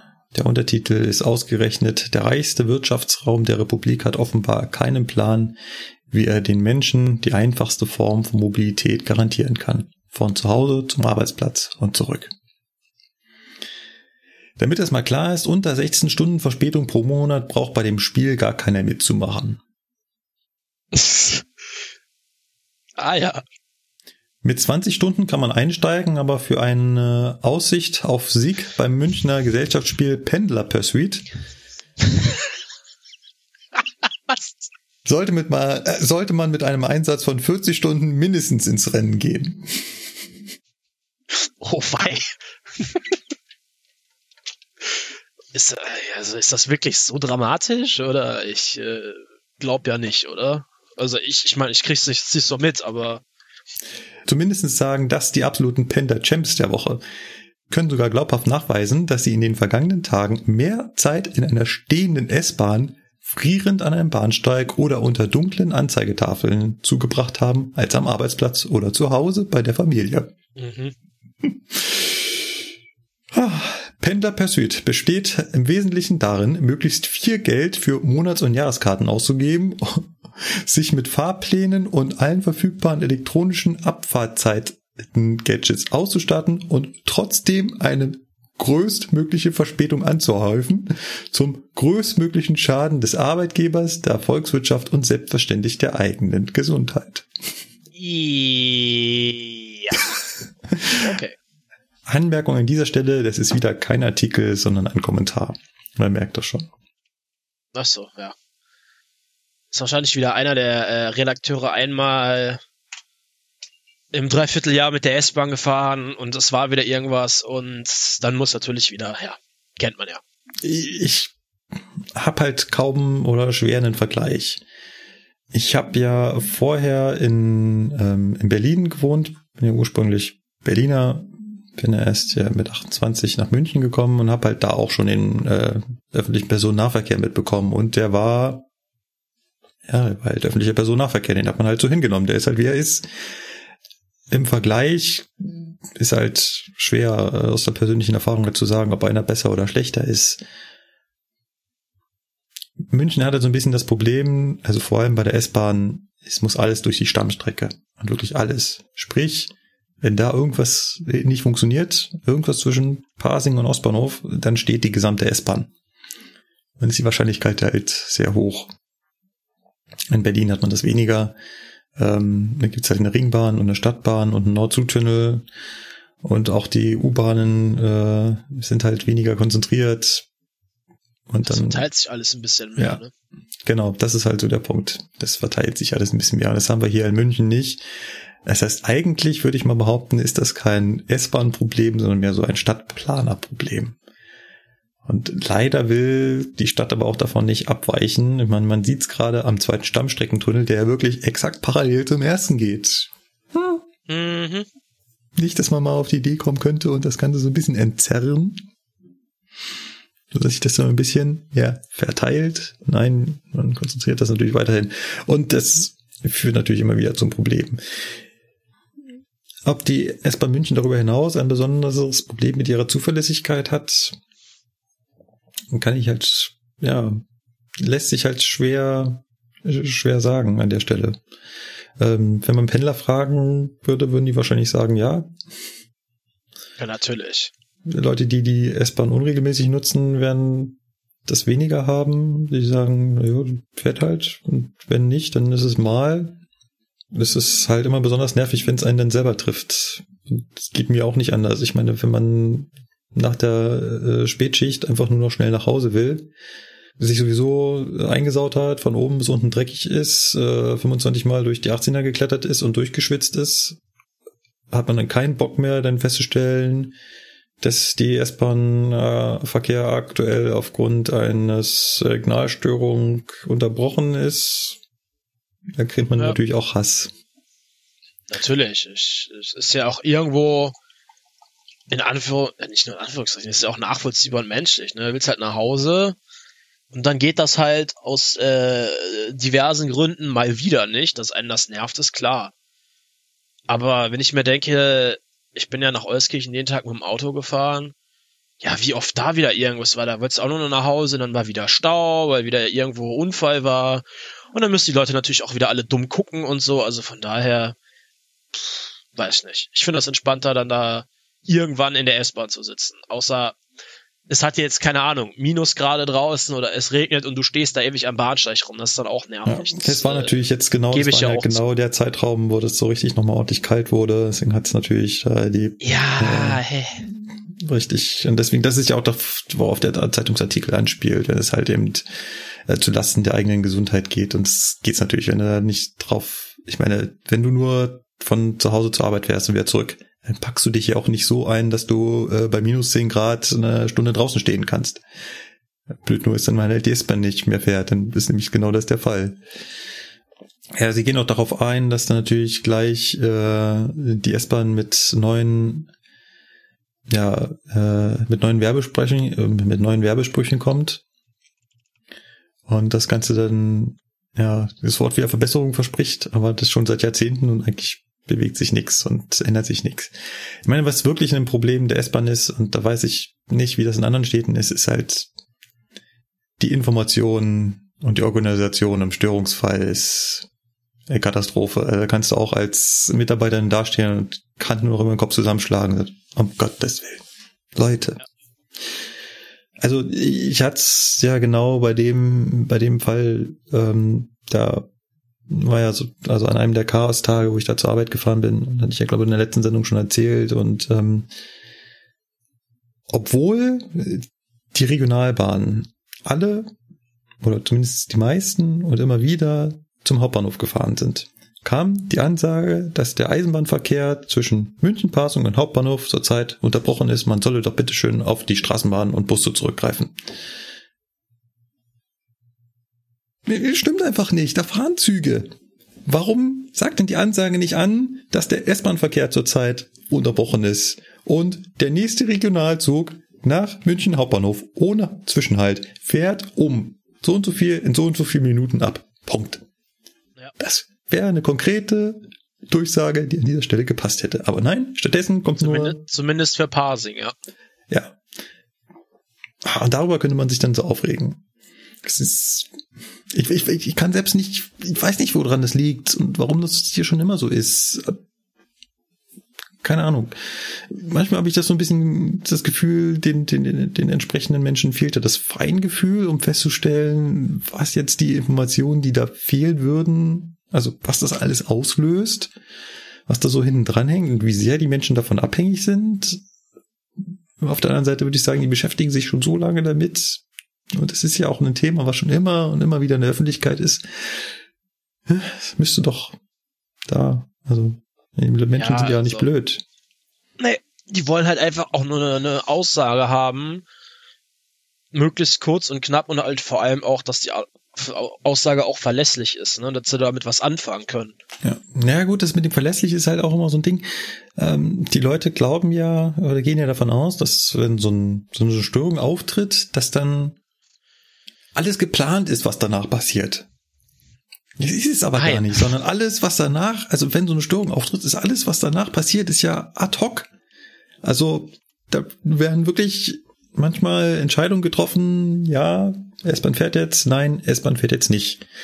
Und dann stellt fest, oh, S-Bahn, die fahren sollte, hat gar keinen Lokführer. Gut, S-Bahn fährt nicht, aber in der Zwischenzeit haben jetzt schon andere Leute gesagt, ja, S-Bahn fährt, setzen Sie sich da rein. Hm, S-Bahn fährt nicht. Ja. Hm. Ja, und ich meine, in München hat man dann noch in Anführungszeichen den Vorteil, die haben ja ihre Konzepte da in der Schublade liegen, ne? die sie in gewissen Fällen zurückgreifen können. Das ist ja woanders nicht der Fall. Äh, Da ist genau, ja jedes es Mal wieder von, von vorne Tohuwabo. Ja, klar, gerade, gerade weil wir halt eben nur eine Stammstrecke haben, hat sich jemand mal darüber Gedanken gemacht, hm, lass uns doch mal Pläne schaffen, wenn wir den S-Bahn-Verkehr zwischen Pasing und Leim trennen. Ja. Oder machen wir doch mal einen Plan, wenn wir den S-Bahn-Verkehr zwischen Leim und Hackerbrücke trennen und so weiter und so fort. Und die gibt's, ja, aber ich glaube, das hatten wir auch schon in einer Sendung, in einer der letzten gesagt, das ist halt immer nicht auf, also in dem Plan steht dann drin, wie die S-Bahnen verkehren. Und das ist ja schon mal eine große Hilfe, aber es steht natürlich nicht drin, wie Lokführer XY jetzt arbeiten muss und wo er hinfahren muss und was mit dem Fahrzeug ist und dem Umlauf und und dann steht da noch ein Regionalzug im Weg und die Regionalzüge haben das natürlich nicht und dem muss eigentlich noch darüber und hier geht's nicht weiter und dann kommt da noch eine Störung dazu. Das kommt dann auch immer noch dazu. Ich meine, es bleibt ja oft nicht bei einer Störung und dann kommt auch noch eine andere kleine Störung und ah, Ja, aber wenn es bei einer Störung bleiben würde, wäre ja langweilig. Genau. Äh, nun gut. Trotzdem wäre schön, wenn da irgendwann doch mal was passiert ähm, und wenn aus den, ähm, den, den, den Verbesserungen, die da jedes Mal angekündigt werden, dann irgendwann mal doch was entsteht, was die ganze Sache vorwärts bringt. Weil die Leute regen sich ja eigentlich im Endeffekt nicht darüber auf, dass sowas entsteht. Ich meine, Personenunfälle passieren nun mal. Weichenstörungen Ja. passieren nun mal. Äh, Fahrzeugstörungen passieren nun mal. Das ist, ich glaube, die, also die Großteil der Menschen akzeptieren das ja. Was die Leute dann immer nicht akzeptieren, ist dann, was daraus resultiert. Gut, das war mein ähm, mein Artikel zum Münchner Nahverkehr. Kommen wir gleich zu einem Artikel zum Münchner Nahverkehr. Das ist ein Nachfolgeartikel. Wir hatten schon im letzte, in der letzten Sendung darüber berichtet, dass es hier so einen Chaos-Tag gibt. Nämlich auch berichtet, dass ich da selber gefahren bin. Und dazu kam jetzt ein Artikel raus, der uns ein bisschen hat stutzen lassen. Und streich bitte das Wort bisschen, bisschen äh, hat uns ganz stark stutzen lassen. Es ging auch bei Twitter rum und wir haben den Artikel auch, glaube ich, auf Facebook zugeschickt bekommen und Leute haben gesagt, hier, guckt euch mal bitte das an, was, was hat's denn damit auf sich? Ich habe hier beispielhaft mal den Artikel aus der Süddeutschen Zeitung genommen, er ist allerdings auch in anderen Zeitungen aufgetaucht. Er ist vom 15. März 2018 und titelt Lokführer löst 43 Kurzschlüsse aus und macht sich danach aus dem Staub. Schon mal im Vorhinein gesagt, der Artikel ist äh, sehr komisch, weil er bezieht sich insgesamt auf eine Aussage eines Bahngeschäftsführers und der den Sachverhalt irgendwie in zwei Sätzen wiedergegeben hat und in diesen zwei Sätzen so viele Sachen miteinander vermurkst hat, dass es irgendwie nicht mehr richtig sein kann. Allerdings haben jetzt die Zeitungen daraus ihre Artikel geschrieben. Und das führt zu sehr lustigen Effekten. Wir werden es im Folgenden mal durchgehen und so ein bisschen äh, versuchen, da aufzuzeigen, wo da die Probleme liegen. Also, das Ganze dreht sich um den 26. Februar 2018. An diesem Tag kam es nämlich zu zahlreichen Ausfällen. Der Verkehr im S-Bahn-Netz lag weitgehend lahm. So, und jetzt geht's los. Grund war ein grober Fehler eines Lokführers, einer sogenannten Hybridlok. Machen wir an dieser Stelle schon mal Stopp. Wir haben im deutschen Netz keine Hybridloks. Bisher nicht, nein. Ja, äh, es gibt, glaube ich, so Rangierloks, die können das schon. Ich glaube, davon fahren welche. Mm, Ja, in Nürnberg oder so randalieren die, glaube ich, beim Nahverkehr rum. Aber äh, wir haben keine Streckenlokomotive, die man wirklich als Hybridlok bezeichnen kann. Was wir haben und was wahrscheinlich hier gemeint ist, das ist auch das, was wir in der letzten Sendung erwähnt haben, waren die E-Loks mit einem sogenannten Last-Mile-Antrieb. Sprich mit diesem kleinen Dieselmotor, der halt zum Schluss zum Rangieren oder zum Bedienen von Anschlussstellen gedacht ist. Halt mit stark eingeschränkter Leistung. Wahrscheinlich ist das damit gemeint. Zwischen Langwied und Pasing hatte er, also der Lokführer, an einer falschen Stelle den Stromabnehmer hochgefahren und somit einen Kurzschluss an der Oberleitung ausgelöst. Stopp. Kann man mit dem Heben eines Stromabnehmers an einer falschen Stelle einen Kurzschluss auslösen? Jein. Also im ganz ungünstigsten Fall ja. Aber das macht man einmal und nicht mehrfach. Ja, wir sind ja nur bei einmal. Also rein theoretisch könnte es diesen Fall geben. Es gibt sogenannte Streckentrenner, wo halt zwei Einspeisebereiche sich treffen, damit man die unterschiedlich aus, also wir müssen mal eine Folge über Oberleitung machen. Müssen wir mal ganz viel uns drüber vorher lesen. Ja. Wir haben ja die, die Oberleitung insgesamt ist ja nicht ein zusammenhängendes großes Netz, sondern das ist einzeln unterteilt. Ähm, da gibt es unterschiedlich, da gibt es zum Beispiel unterschiedliche Speisebezirke, bei unterschiedliche Unterwerke und äh, aber ich kann auch einzelne Gleise voneinander abtrennen. Und es macht ja auch Sinn, dass ich zum Beispiel an einem Gleis möchte ich die Oberleitung ausschalten, weil da wird gearbeitet, aber an dem anderen Gleis soll noch gefahren werden. Also muss ich die Oberleitung ja voneinander trennen können, unterschiedlich ein- und ausschalten können. Und dafür gibt es Streckentrenner. Und ähm, an denen könnte man, wenn sie ausgeschaltet sind und man hebt den an der falschen Stelle, halt eben genau unter diesem Streckentrenner, da könnte man dann einen Kurzschluss hervorführen. Weil dann würde man den ausgeschalteten und den eingeschalteten Bereich überbrücken und hätte dann einen Kurzschluss verursacht. Eine Möglichkeit. Dann gibt's auch noch die Variante mit Strecken, äh, mit, mit, mit Trennstrecken. Da gibt's einen Bereich, der ist total stromfrei. Wenn man dann einen Zug hat mit, mit zwei Stromabnehmern und überbrückt halt beide gleichzeitig, würde man auch einen, ähm, einen äh, Kurzschluss verursachen. Und dann gibt es auch noch äh, Streckentrennungen, wo zwei Einspeisebezirke aufeinandertreffen. Ähm, da könnte man auch einen Kurzschluss verursachen, wenn man da den den Stromabnehmer drunter hebt und drunter steht. Da geht es dann vor allem nicht darum, dass man einen Kurzschluss erzeugt, sondern da könnte man dann ähm, die beiden Speisebezirke miteinander äh, quasi dauerhaft miteinander ver verbinden. Und wenn die unterschiedlich in ihrer Okay, das führt jetzt viel zu weit. Wenn die gerade unterschiedlich in ihrer Phase sind, dann haben die einen Potenzialunterschied an der Stelle und dann würde ich da womöglich äh, oben die Oberleitung wegbrutzeln, weil da halt einfach ein äh, Überschlag entstehen würde. Genau, du brückst da halt zwei verschiedene Phasen und dann machst du einmal ganz hell bzzt und dann technischer Geruch. So. Also rein theoretisch könnte das passieren. Aber hier steht ja, dass er damit zwischen Langwied und Pasing einen Kurzschluss verursacht hat. Zwischen Langwied und Pasing gibt es so eine Stelle nicht. Langwied und Pasing, also Pasing, wie gesagt, haben wir schon ein paar Mal erwähnt, liegt halt im Westen von München und Langwied ist so auf der äh, gehen zwei Strecken lang. Einmal die S-Bahn-Strecke, die führt auch nach Langwied und daneben, ihr könnt es euch ja mal auf Google Maps anschauen. Da führen zwei Strecken lang, einmal die S-Bahn und einmal die äh, für den Fernverkehr, Regio- und Güterverkehr. Und da gibt es keine Streckentrennung, Streckentrenner, Trennstellen, das ist meine Stammstrecke mit dem 440. Da fahre ich, bin ich 100 Millionen Mal lang gefahren. Wenn da sowas wäre, wäre ich daran vorbeigekommen. Zwangsweise. Und hätte es auch zweifelsfall beachten müssen, weil halt ich da mit gehobenen Stromabnehmer lang fahre. Gibt's nicht. Also ich kann an der Stelle den Stromabnehmer heben und senken, wie ich lustig bin. Da passiert nichts. Also das macht keinen Sinn. Aber lesen wir mal weiter. Das führte dazu, dass die Oberleitung riss. Stopp. Also, dass man mit einem Kurzschluss eine Oberleitung zum Reißen bekommt, kann ich mir nicht vorstellen.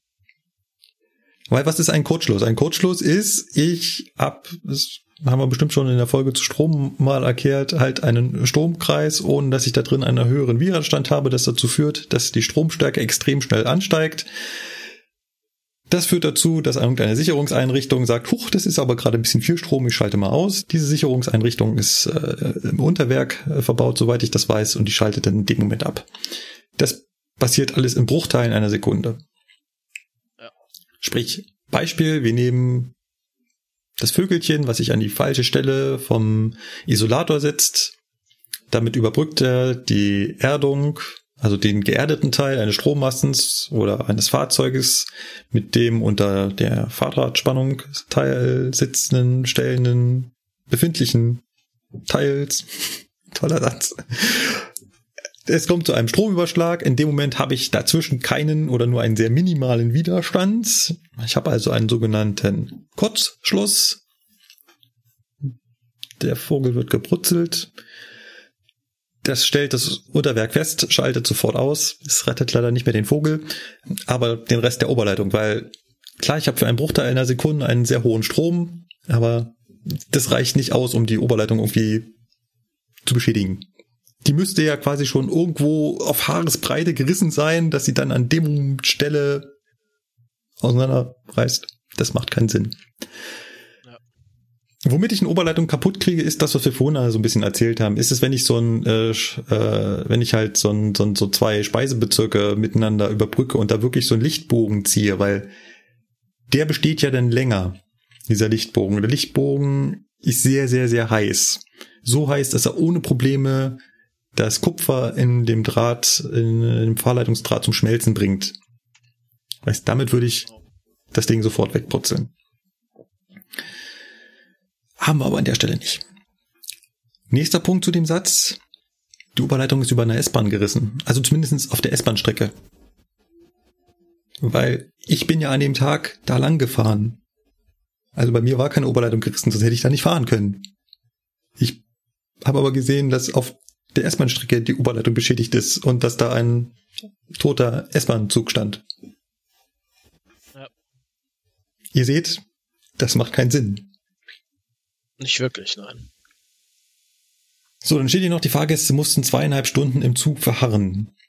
Weist doch darauf hin, das war eine S-Bahn, weil nur Lok, die Hybridlok ist eine Güterzuglokomotive, die erwähnt, also die erwähnte Hybridlok, da haben keine Fahrgäste drin gesessen. Also, die haben zweieinhalb Stunden was echt zu lange ist. Eigentlich hätte das, keine Ahnung, was da schiefgegangen ist, äh, in dem Zug, in der, in der S-Bahn gesessen. Wird erklärt, dass halt eben die Oberleitung geerdet werden muss. Äh, alles vollkommen richtig. Das sollte allerdings schneller gehen. Und jetzt kommt, das ist das, worauf du schon mehrfach angesprochen hast, was ja auch so wirklich das Geilste ist. Nach seinem Fehler fuhr der Lokführer, also der Lokführer dieser Hybridlok, allerdings weiter und löste insgesamt 43 Kurzschlüsse aus. Ja, äh, hä? Also, wenn du wirklich irgendwas da oben an deiner Lok kaputt hast und das fällt auf, wenn da 43 Mal der Hauptschalter fliegt oder so, das, ne? Also ich weiß jetzt nicht, was der da veranstaltet hat im Detail, aber das weiß ich nicht. Also entweder hat die Lok halt in sich eine Störung gehabt, aber wenn halt oben irgendwas mit der Oberleitung ist, dann machst du das nicht 43 Mal, bei aller Liebe, aber nee. Das, ja. Also, was könnte ich mir vorstellen? Also ich könnte mir, hier wird ja erwähnt, äh, wie gesagt, die Hybridlog, wir gehen mal davon aus, dass es irgendwie die 187 ist. Das ist ja auch eine Mehrstrom-systemfähige Lok. Womöglich hat er nicht an der falschen Stelle den Stromabnehmer gehoben, sondern einfach den falschen Stromabnehmer gehoben. Das kann natürlich sein. Ich möchte noch mal darauf hinweisen, diese ganze Artikel basiert auf zwei Sätzen eines Geschäftsführers von uns. Da kann man schon mal schnell aus der falschen Stelle einen falschen Stromabnehmer passiert schnell. Das könnte vielleicht dazu führen, dass die Lok halt immer wieder den Kurzschluss selbst verursacht hat. Vielleicht, ich, wie gesagt, haben wir schon erwähnt, 187 ist jetzt nicht unser Fahrzeug, können wir nur drüber spekulieren. Ja. Dass das allerdings 43 Mal passiert, ich, wir hatten das in der Saft- und Kraftlos-Folge ja erwähnt, was passiert, wenn die äh, Fahrleitungsspannung weg ist dass man merkt, wenn man selbst immer wieder einschaltet und das dann sofort wieder kommt, dass man dann darauf kommen könnte, oh, vielleicht bin ich ja selber dran schuld. Richtig. Das heißt, äh, das hätte er 43 Mal ignoriert, dass er einschaltet, kurz fahren kann, wupp, und es wiederkommt. Ja, da muss ich dann wirklich sagen, bei aller Liebe, aber das kann ich mir nicht vorstellen. Echt nicht. Ja, aber vielleicht war es ja auch so, vielleicht ist er echt nicht davon ausgegangen, sondern die ganze Zeit davon ausgegangen, dass wirklich, ich meine, da war ja halt viel Chaos und wie, woanders ist ja auch die Oberleitung gerissen, nicht über ihm, dass er eh nicht mehr fahren können, dass er da wirklich unbeteiligt dran ist und eigentlich nur die Konsequenz daraus ist, dass er jetzt nicht mehr weiterkommt. ne? Auslösung hat. Ja. Genau, also er Ja, dachte, gut. vielleicht dachte er, vielleicht bin ich gerade wirklich der Leidtragende darunter, dass die S-Bahn da die Oberleitung runtergeholt hat und ich komme überhaupt nicht mehr vorwärts. Vielleicht. So. Als er merkte, was er angerichtet hatte, fuhr der Mann den Stromabnehmer wieder herunter und fuhr mit Dieselbetrieb weiter. Dann stellte er die Lok ab und machte sich, wie es Bayerns Bahnchef Klaus-Dieter Josel, das ist derjenige, der äh, diesen Satz oder diese zwei Sätze gesagt hat, am Mittwoch erzählte, einfach aus dem Staub. Welche Konsequenzen das für den Lokführer hat, ist noch offen. Der Vorfall werde noch untersucht, sagte Josel. Hm. Also, Da Ich ist kann mir wohl ganz- einiges schiefgegangen. genau, also da, da, da kann man sich jetzt unendlich viel ausdenken, was da passiert sein könnte. Klar ist, dass so wie es hier drin steht, es nicht passiert ist. Es macht wirklich vorne und hinten keinen Sinn.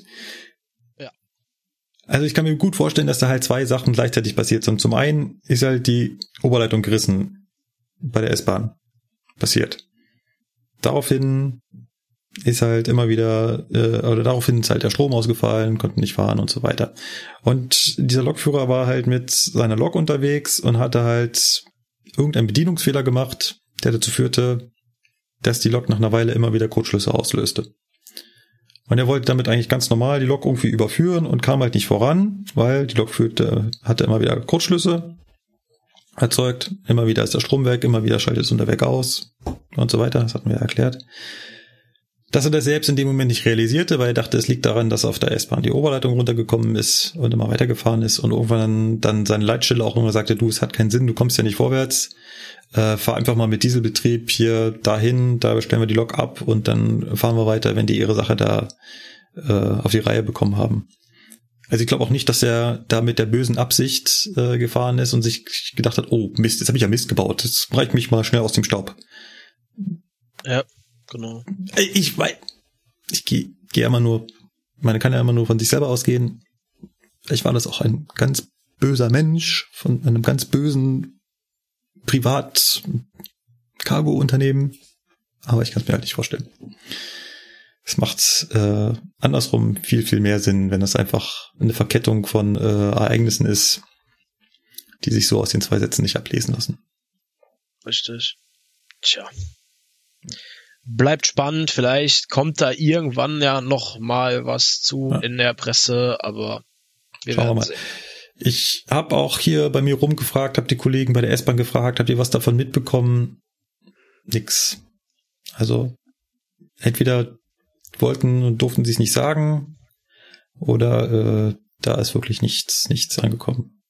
Weil, wie gesagt, ich glaube auch nicht, dass es so abgelaufen ist, wie es äh, äh, hier in der, in der Zeitung steht. Ich glaube eher, dass es äh, daraus entstanden ist, dass äh, der Herr Josel da etwas gesagt bekommen hat, ähm, hat das, was er gesagt bekommen, eigenmächtig auf zwei Sätze gekürzt, womit wahrscheinlich ganz viel Information weggefallen ist. Dabei hat er noch zwei, drei Sachen verdreht, hat das der Presse gesagt und die Presse hat das wieder aufgebläht, wo auch noch ein paar Sachen dazukommen, die nicht passen und das ging dann raus.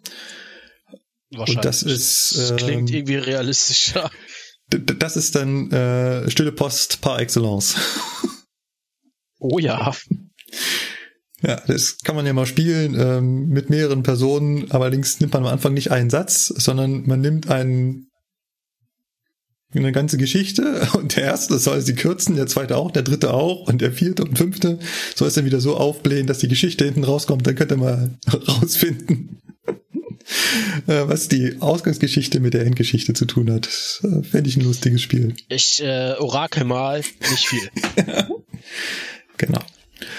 Gut, ähm, das war mein kleiner lustiger Artikel noch von der S-Bahn und ich glaube, dann hattest du noch was auf dem. Ah nee, wir haben ja noch. Oh, wir haben ja noch. Oh, wir haben ja noch unseren super Mhm. lustigen. ah, ihr seht schon, wenn man mal so ein bisschen Zeit hat und sich ja austoben kann, auch in der Presseecke. Es war tat sich an, dass die Bahn eine Pressekonferenz gegeben hat anlässlich der ja der Bilanz. Bilanzvorstellung war das. Genau. Und irgendwie ist diese Jahresbilanz doch ein wenig in den Hintergrund gerückt, weil die B hat sich gedacht, nutzen wir das Event doch gleich mal und stellen der ähm, Presse die neue Unternehmensbekleidung vor. Ja, genau. Ganz kurz machen wir jetzt mal einen kleinen Infoblock. Was hat es mit dieser Unternehmensbekleidung auf sich? Also, wir bei der Bahn haben, das habt ihr alle schon bestimmt schon mal gesehen, Uniformen. Obwohl man dazu glaube sagen muss, Uniform ist es erst, wenn Rangabzeichen dran sind oder sowas. Das meinte irgendjemand mal. Also äh, Uniformen gibt's nur bei militärischen Organisationen, bei der Polizei. Äh, wenn Unternehmen Arbeitsbekleidung haben, dann heißt es halt eben Unternehmensbekleidung. Hat bei uns auch die schöne Abkürzung, wir kürzen ja bei der Bahn alles ab, äh, UBK. Unternehmensbekleidung. Genau.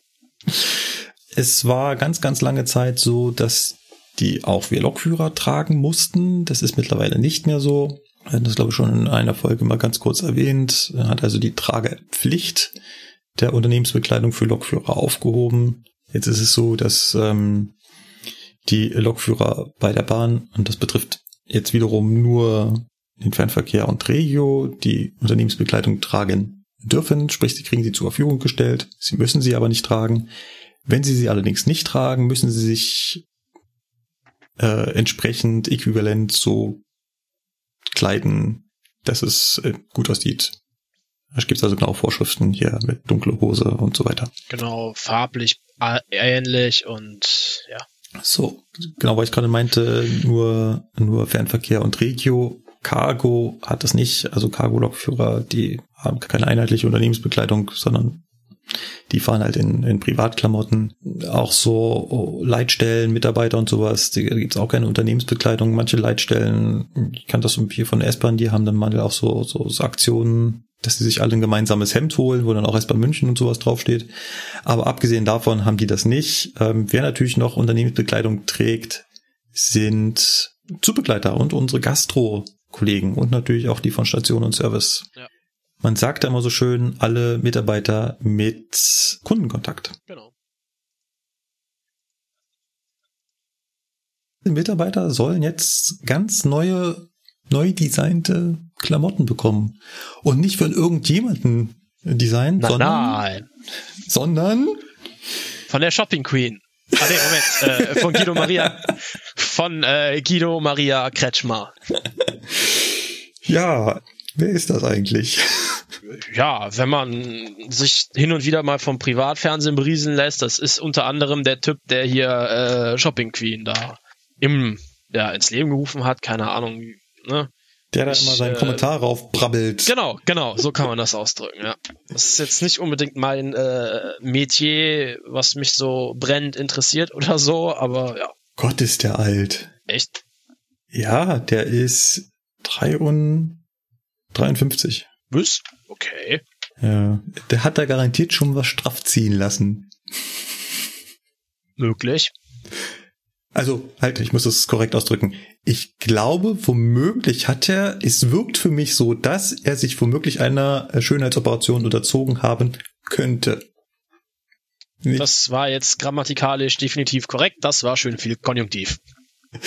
genau, nicht, dass wir nachher noch Verleumdungsklagen hier kriegen, dass wir ihm was nachsagen, was gar nicht so ist. Das wäre ein wenig dämlich, ja. Ja. Er hat in mehreren Filmen mitgespielt. 2007 eine schöne Bescherung, 2010 das Leben ist zu lang, 2012 das perfekte Model, seit 2012 Shopping Queen, dann Promi Shopping Queen, dann das Supertalent, mhm. dann war er Moderator bei einer Show namens Hotter Than My Daughter. Ah ja. Außerdem Moderator bei Deutschlands schönste Frau und Geschickt eingefädelt, wer näht am besten? Also man könnte jetzt durchaus einen Trend in eine gewisse Richtung äh, attestieren, was das alles oh, angeht. Ja. Aber er hat halt auch, äh, das macht er wahrscheinlich so als äh, Nebenjob, designt er sehr gerne Unternehmensbekleidung. Also das mit der Deutschen Bahn war nicht seine erste. Seine erste war nämlich äh, die äh, Unternehmensbekleidung der Fluglinie Hapag-Lloyd. Aber er hat auch schon bei der Deutschen Telekom Hand angelegt, beim Hotel Kempinski, Hotel Maritim, Mont Blanc, was auch immer Mont Blanc ist, aus einem Berg, und bei Emirates Airlines. Und da verwundert es auch gar nicht, dass unsere neue Unternehmenskleidung so ein bisschen nach Flugbegleiter-Klamotte aussieht, oder? Ja, also auch nach Flugbegleiter-Klamotte, ne? So. Ja, du hast ja die Assoziation geäußert bei den bei dem ähm, ähm, Lokführer-Design. Äh, das ist äh, was hast du ja, gesagt? Also auf dem einen Foto, ich muss jetzt gerade gucken, ob das da auch in einem Artikel ist, aber bei dem einen Foto wo die da vor dem ICE stehen, dachte ich mir nur so, das sieht so ein bisschen aus wie so eine äh, Schuluniform von Hogwarts oder von sonst wo. Äh, weiß nicht, ne? Das war so das Erste, was ich mir gedacht habe. Ja, das ist äh, oben bei der Fotostrecke sind die alle mit drin. Genau, das äh, erste Bild ist das direkt. Aber fällt mir wieder auf, ich habe jetzt mir das Projekt vorgenommen, meine äh, Private Browsing, sprich, ich habe meinem Browser JavaScript und Cookies verboten. Es ist ja ein Krampf, damit im Web unterwegs zu sein. Du musst ja echt bei jeder Website, die du neu ansurfst, jedes Mal einstellen, ja, das darfst du ausführen, ja, das darfst du ausführen. Ja, die so, Cookies. Ja. Das ist echt grausam. Du kannst das Internet nicht mal so harmlose äh, Internetseiten von irgendwelchen Podcasts kannst du auch nicht mehr benutzen, weil sie alle den Podlove Webplayer benutzen. Man kann ja nicht mal mehr die Folge anhören, wenn du kein JavaScript hast. Ja, das ist schon lästig. Deswegen ich gespannt, wie lange ich das durchhalte. Oh, ich krieg die Fotos nicht in Gang.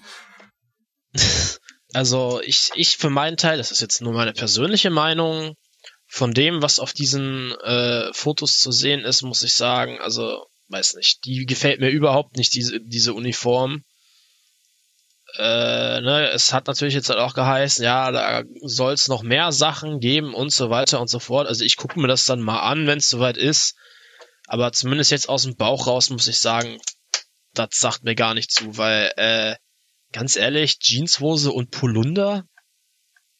Echt jetzt? Also, ich weiß nicht. Ich, ich bin mit meiner jetzigen Uniform, also mit meiner jetzigen UBK ist ja keine richtige Uniform, sozusagen. Ich bin damit zufrieden. Ich trage die tatsächlich sogar recht gern. Aber, naja, mal abwarten, wie das wird und fertig ist. Tja, es gab vor allem auf, auf Facebook äh, da auch einiges an Kommentaren, die nicht wirklich ein gutes Haar daran gelassen haben. Da kamen äh, Aussagen wie, toll, dann sehen wir TF demnächst alle aus wie Hogwarts-Schüler. Ja, richtig. Oder auch, ich stelle mir eine Bremsprobe in Mini-Kleid und Pumps sehr spektakulär vor. Apropos Pumps, ja, auf den Fotos, die man da sieht, ist auch lustig, dass die Leute nicht so ganz passende Schuhe anhaben. Ja, der eine da mit seinen weißen Sneakers, ich dachte mir so, geil, endlich ja. Sneakers. Also eigentlich sagt man ja bei den äh, Lokführern so, schwarze Schuhe. Also, es, also bei Lokführern müssen es keine Anzugshalbschuhe sein. Also Nee, vor allem vor dem Hintergrund, ne, äh, trittfeste Sohle und allem Zip und Zap. Genau, also wir kriegen keine, keine Arbeitsschuhe gestellt, aber das Unternehmen hat nichts dagegen, wenn du Arbeitsschuhe trägst. Es sollten halt nur keine weißen Turnschuhe sein. Ja, genau. Also wir kriegen ja schon hier diese Berufsschuhe, ne? Nee, kriegen wir nicht. Ihr, ihr nicht? Nein. Ihr, krieg, ihr kriegt nicht diese Steins Sikura Knobelbecher? Nein, nein, wir kriegen keine okay. Schuhe. Okay, okay, okay, okay. Wir haben eine Ausbildungsschuhe bekommen, also für die Azubis ja.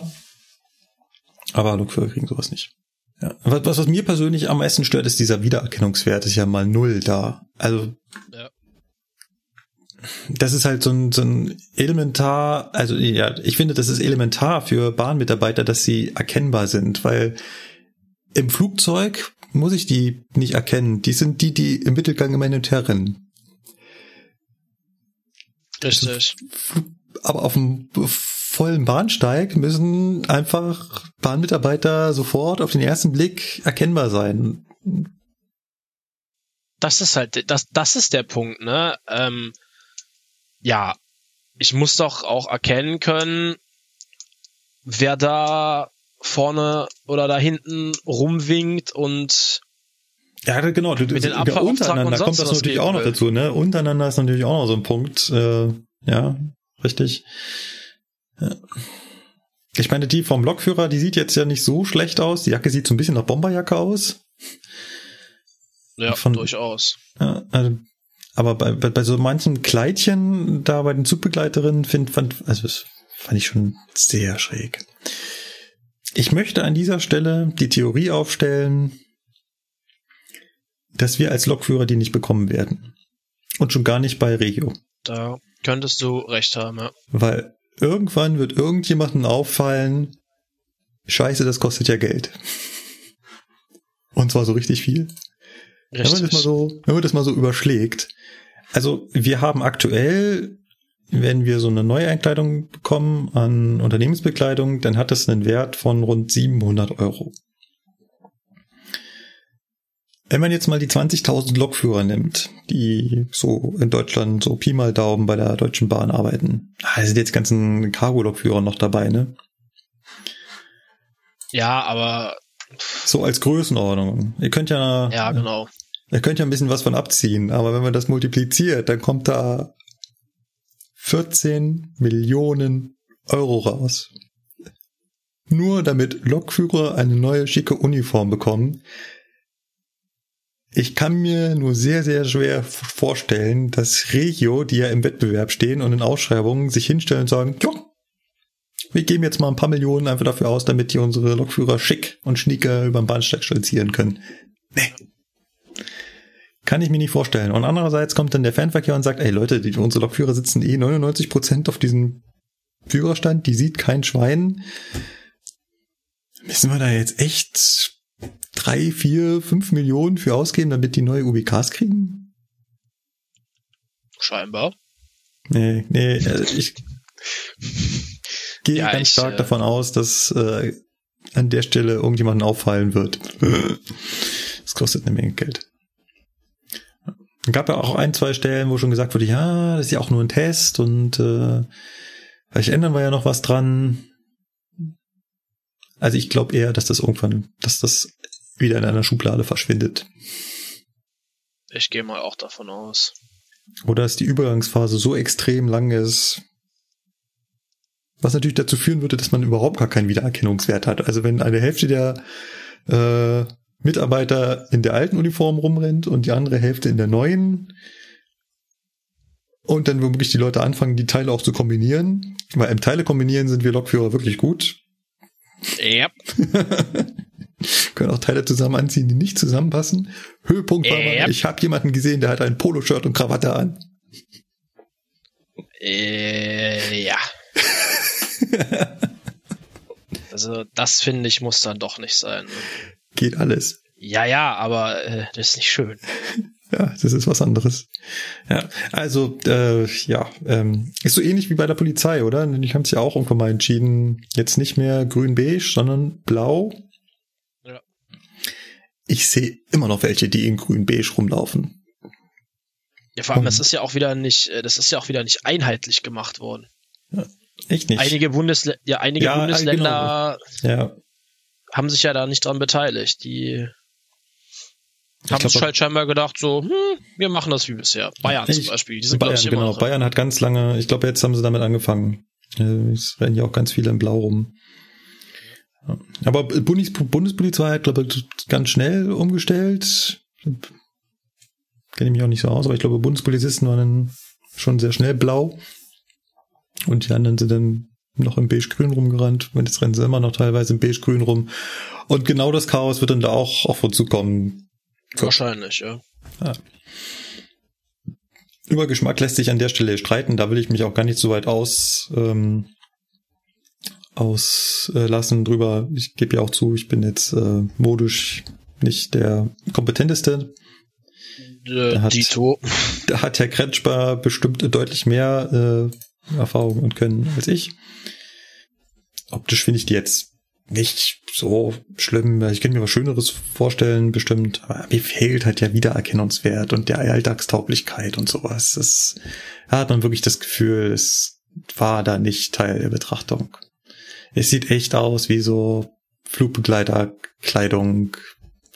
Und da sind halt andere, ja, ein Flugbegleiter, der muss halt nicht äh, ins Gleis runterklettern und kuppeln und sich dreckig machen und sowas.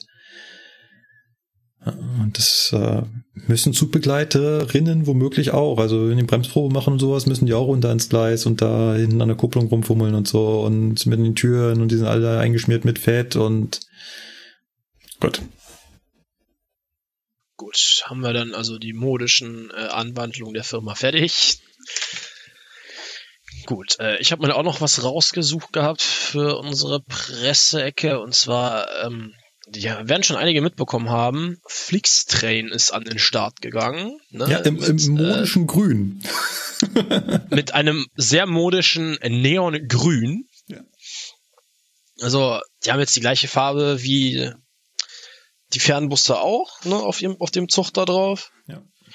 Ähm, ja, also, ne, da scheiden sich auch so ein bisschen die Geister dran, ob das was geben kann oder nicht. Ich muss halt sagen, ich wüsste jetzt nicht, was dagegen spräche. Weil, also der Hintergrund ist, der ganze Kram gehört jetzt nicht Flixbus direkt, sondern es ist wie bei den Bussen auch.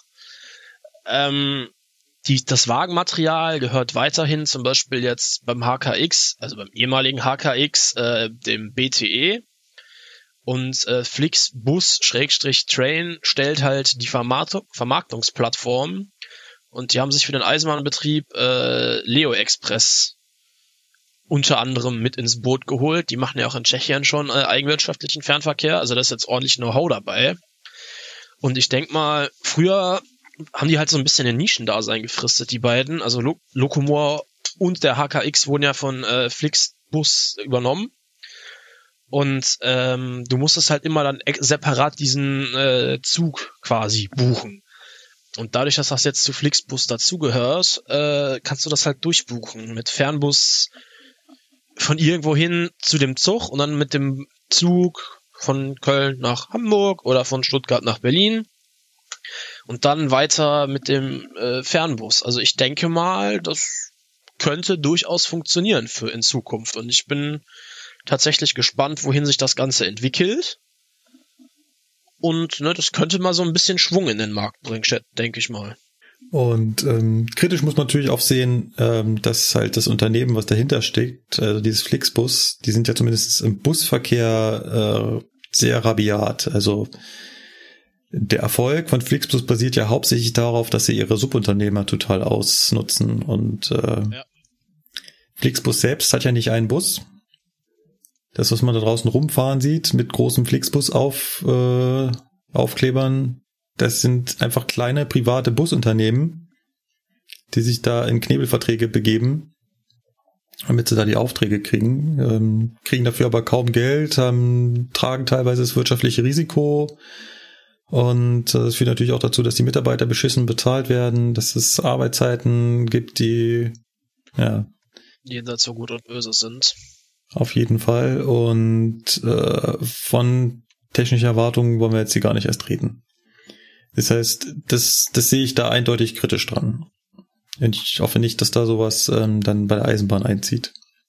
Ansonsten, ja, ähm, im Prinzip hat, bringt das Unternehmen ja das mit, was, was man eigentlich dafür braucht, nämlich ein großes Finanzpolster, um sowas mal durchzuziehen. Der vorherige äh, Betreiber war ja, äh, also Locomore war ja schon auf dem richtigen Weg eigentlich. Sie haben ja auch gesagt, ähm, sie haben immer mehr äh, Fahrgastzuwächse Sie hätten halt nur mehr Kapital gebraucht, um das länger durchzuhalten. Schauen wir mal. Man darf gespannt sein, wohin sich das noch entwickelt. Zumal das Rollmaterial, mit dem sie da unterwegs sind, ist ja auch uralt. Teilweise schon alt, ja. Die haben ja die Kids, die haben ja nichts Neues gekauft, sondern die haben ja das von Locomore übernommen, haben ihren grünen Aufkleber draufgeklebt. Und Locomore hat ja schon Uraltwagen aufarbeiten lassen. Und die fahren jetzt weiter damit rum. Da kann man, sollte man sich nicht davon täuschen lassen, dass da eine schöne moderne Lok vorne dran ist. Die Wagen da hinten dran, die haben schon so einiges miterlebt. Das stimmt wohl, ja. Wobei auf der Innotrans konnte man sich die Dinger ja mal angucken. Schlecht sahen die jetzt nicht aus, die sie da aufgearbeitet haben.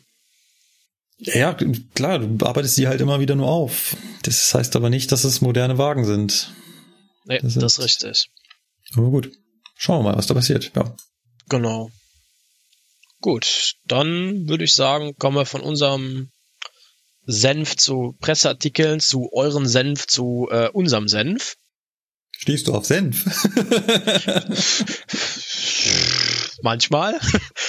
Also will sagen, kommen wir mal zum Feedback. Ja. ja. Dann hätten wir da einmal, Moment, ich gucken. Ja, das müsste zur letzten Folge gewesen. Letzte Folge? Meine ich. Stimmt, letzt, zur letzten Folge. Da ging es ja darum, dass nach dem Zugunglück da in Niklasdorf die ÖBB jetzt eine Weisung rausgeschmissen hat, wonach die Lokführer jetzt auch dieses Point-and-Call-System äh, mit übernehmen sollen, wie es halt auch in Japan schon gelebte Praxis ist. Heißt halt auf das Signal zeigen und den äh, Signalbegriff äh, laut ansagen. Jo schreibt jetzt dann dazu, dass das auch unter anderem in New York in der U-Bahn schon so übernommen worden ist. Da müssen die Zugbegleiter auch auf Tafeln zeigen nach dem Motto, ne, wir stehen an der richtigen Stelle und dann machen wir erst die Türen auf und so weiter. Und ja, dass die japanische Eisenbahngesellschaft Japan Rail durch dieses Point-and-Call-System, also Unaufmerksamkeit und Fehler dadurch stark äh, verringert hat und ne, dadurch auch ein sehr pünktliches Eisenbahnsystem am Start hat. Ja, ja es, gibt, ähm, es gibt, äh, also das ist ja immer die Frage, ich habe ja auch äh, in der Sendung, glaube ich, bezweifelt, dass das so funktioniert oder wie viel das hilft. Ähm, gibt dazu äh, auch Untersuchungen, die sich äh, das zum Thema gemacht haben und dabei festgestellt haben, dass man damit eindeutig die Fehlerzahl äh, reduzieren kann. Ähm, ich bin davon noch nicht so hundertprozentig überzeugt, vor allem weil mir da auch dann so richtig ja die Nachweisbarkeit fehlt. Wie will man vor allem solche Flüssigkeitsfehler äh, da nachweisen, ob die jetzt auftreten oder nicht? Du kannst über die gesamte kannst halt über die Statistik machen, dann weiß man aber nicht, woran es genau liegt und ob es jetzt wirklich daran liegt oder ob es einfach nur daran liegt, dass wenn ich das mache, ich äh, allgemein besser aufpasse, aber daran, weil ich halt weiß, ich stehe gerade unter Beobachtung und es wird gerade gezählt und ah, schwierig. Schwierig. Finde ich. Ich, ich, ich, ich finde das schwierig, ja. Das ist, ähm, ja, er, er sagte, dass es vor allem, also es ist ja nicht nur, das machen ja nicht nur Lokführer, sondern es wird ja, äh, ja, wie er so schön schreibt, andere Bereiche der Gesellschaft hat es schon erreicht, wo das überall gemacht wird, um halt so äh, Routineaufgaben da ähm, die Sicherheit zu verbessern bei Routineaufgaben, wo halt die Gefahr wird, dass die Routine dazu führt, dass man Sachen übersieht. Nun gut. Ja, er schreibt ja unten noch, äh, und das fand ich eigentlich ganz gut, ob das jetzt die Lokführer machen oder nicht, ist dann nochmal eine ganz andere Frage. Vor allem bei Leuten, die schon lange dabei sind. Die wird man dazu eher nicht bekommen. Aber wenn man das halt länger durchhält und es immer wieder, also diese Regel beibehält, dann wächst sich das Problem halt irgendwann gewissermaßen aus. Genau. Sprich, nachwachsende Lokführer kriegen das schon von klein auf an so beigebracht. Die machen das dann quasi von Natur aus und die Älteren scheiden irgendwann aus. Und außerdem sieht man dann bei Überwachungs- und Gastfahrten schon, ob sich dieses Verhalten, ob es nur aufgesetzt ist in dem Moment, wo halt jemand dabei ist, oder ob es sich ähm, schon so eingelebt hat. Ja, richtig. Ja, es bleibt, äh, wie gesagt, abzuwarten, was sich da diesbezüglich noch draus entwickelt oder auch nicht. Also ich finde, zeigen finde ich, also persönlich finde ich zeigen blöd, für sich ansagen, ja. Und ähm, Routineaufgaben finde ich, ja, Routineaufgaben, ähm, ich finde Checklisten viel besser. Dann habe ich halt immer so eine kleine Karte vor mir, wo ich durchgehe, bam, bam, bam und sag das vor mich hin, so wie das halt die Fliegerei macht. Genau.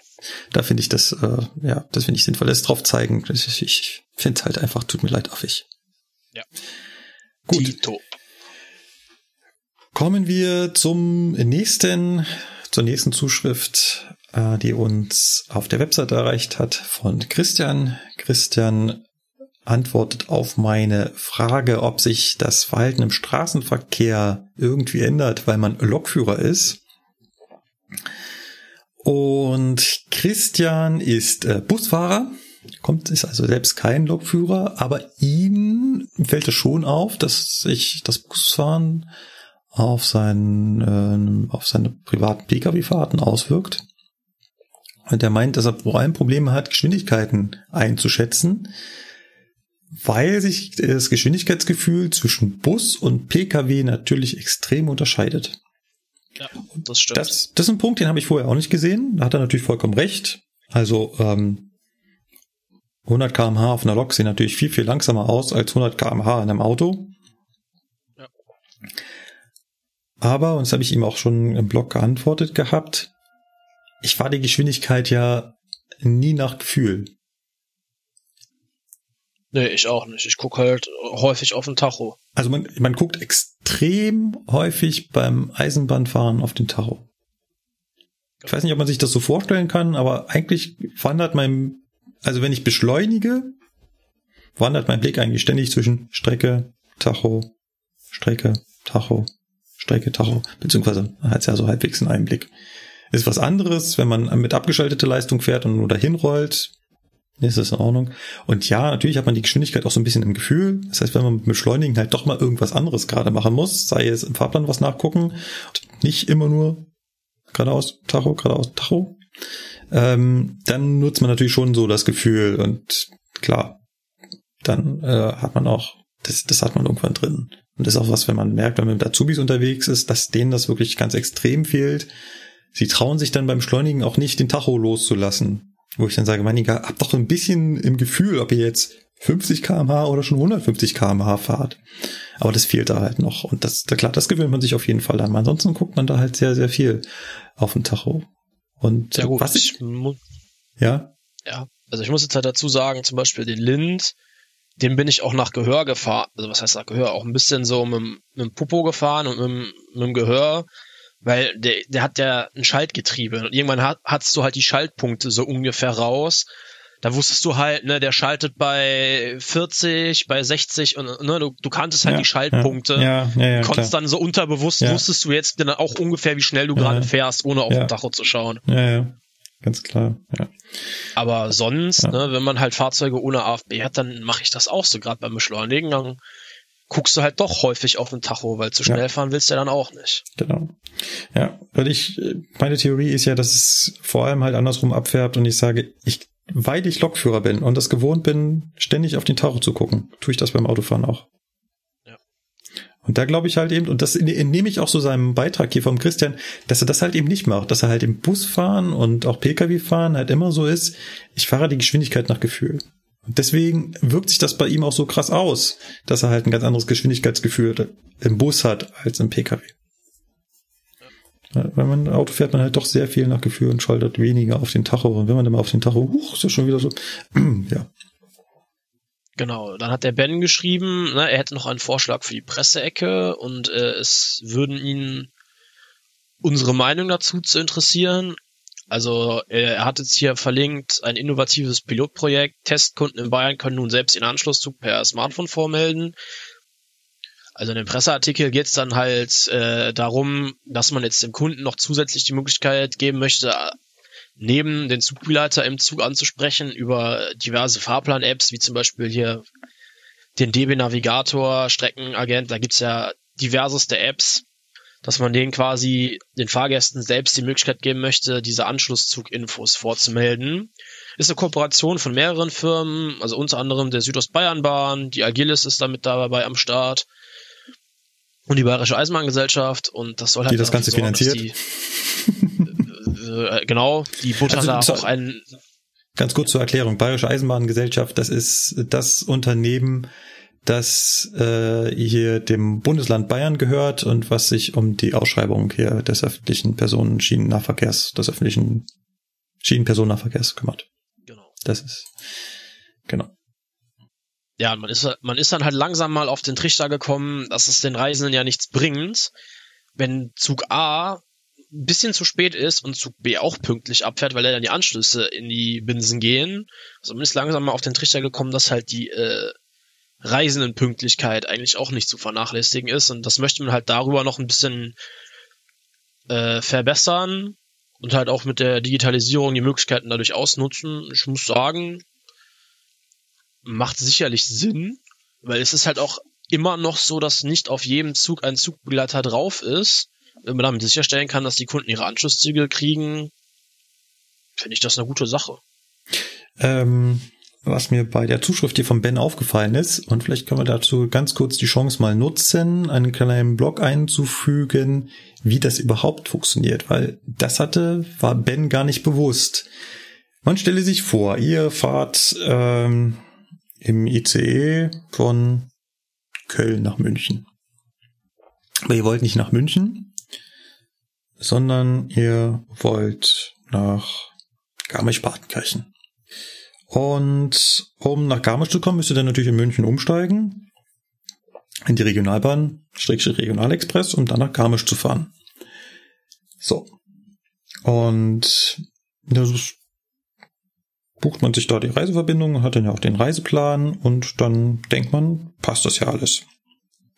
Und dann sitzt man im Zug und stellt halt irgendwann fest, oder ja, weiß ich gar nicht, ob man so feststellt, der Zug hat Verspätung, dem ICE. Muss jetzt nicht viel sein, bräuchte ja wenige Minuten. Die, die, die Anschlussverbindung in München sind so 15 Minuten geplant. sollte reichen. So. Und was jetzt passiert ist, dass man sich um diesen Anschluss kümmern muss. Das ist ganz wichtig. Und das ist, da komme ich gleich nochmal zurück, vielleicht auch was, was man vielleicht grundsätzlich ändern müsste. Ich muss mich also um diesen Anschluss kümmern. Das heißt, ich muss zum einen im Blick behalten, ist mein aktueller Zug dann pünktlich unterwegs? Und zum zweiten, wenn er das nicht ist, muss ich jemanden darüber informieren, dass ich diesen Anschlusszug haben will. Das weiß nämlich niemand. Das ist nicht so automatisch, dass wenn ich ein Ticket gebucht habe mit der Verbindung, dass dann die Verbindung irgendwie auf mich wartet, sondern ich muss selbst dafür sorgen, dass ich diesen Anschluss bekomme. So, ja. und wie? Wie funktioniert das? Man geht dann zum Zugbegleiter, wenn einer da ist, sagt ihm hier, ich möchte im München Hauptbahnhof umsteigen in den Regionalexpress nach Garmisch.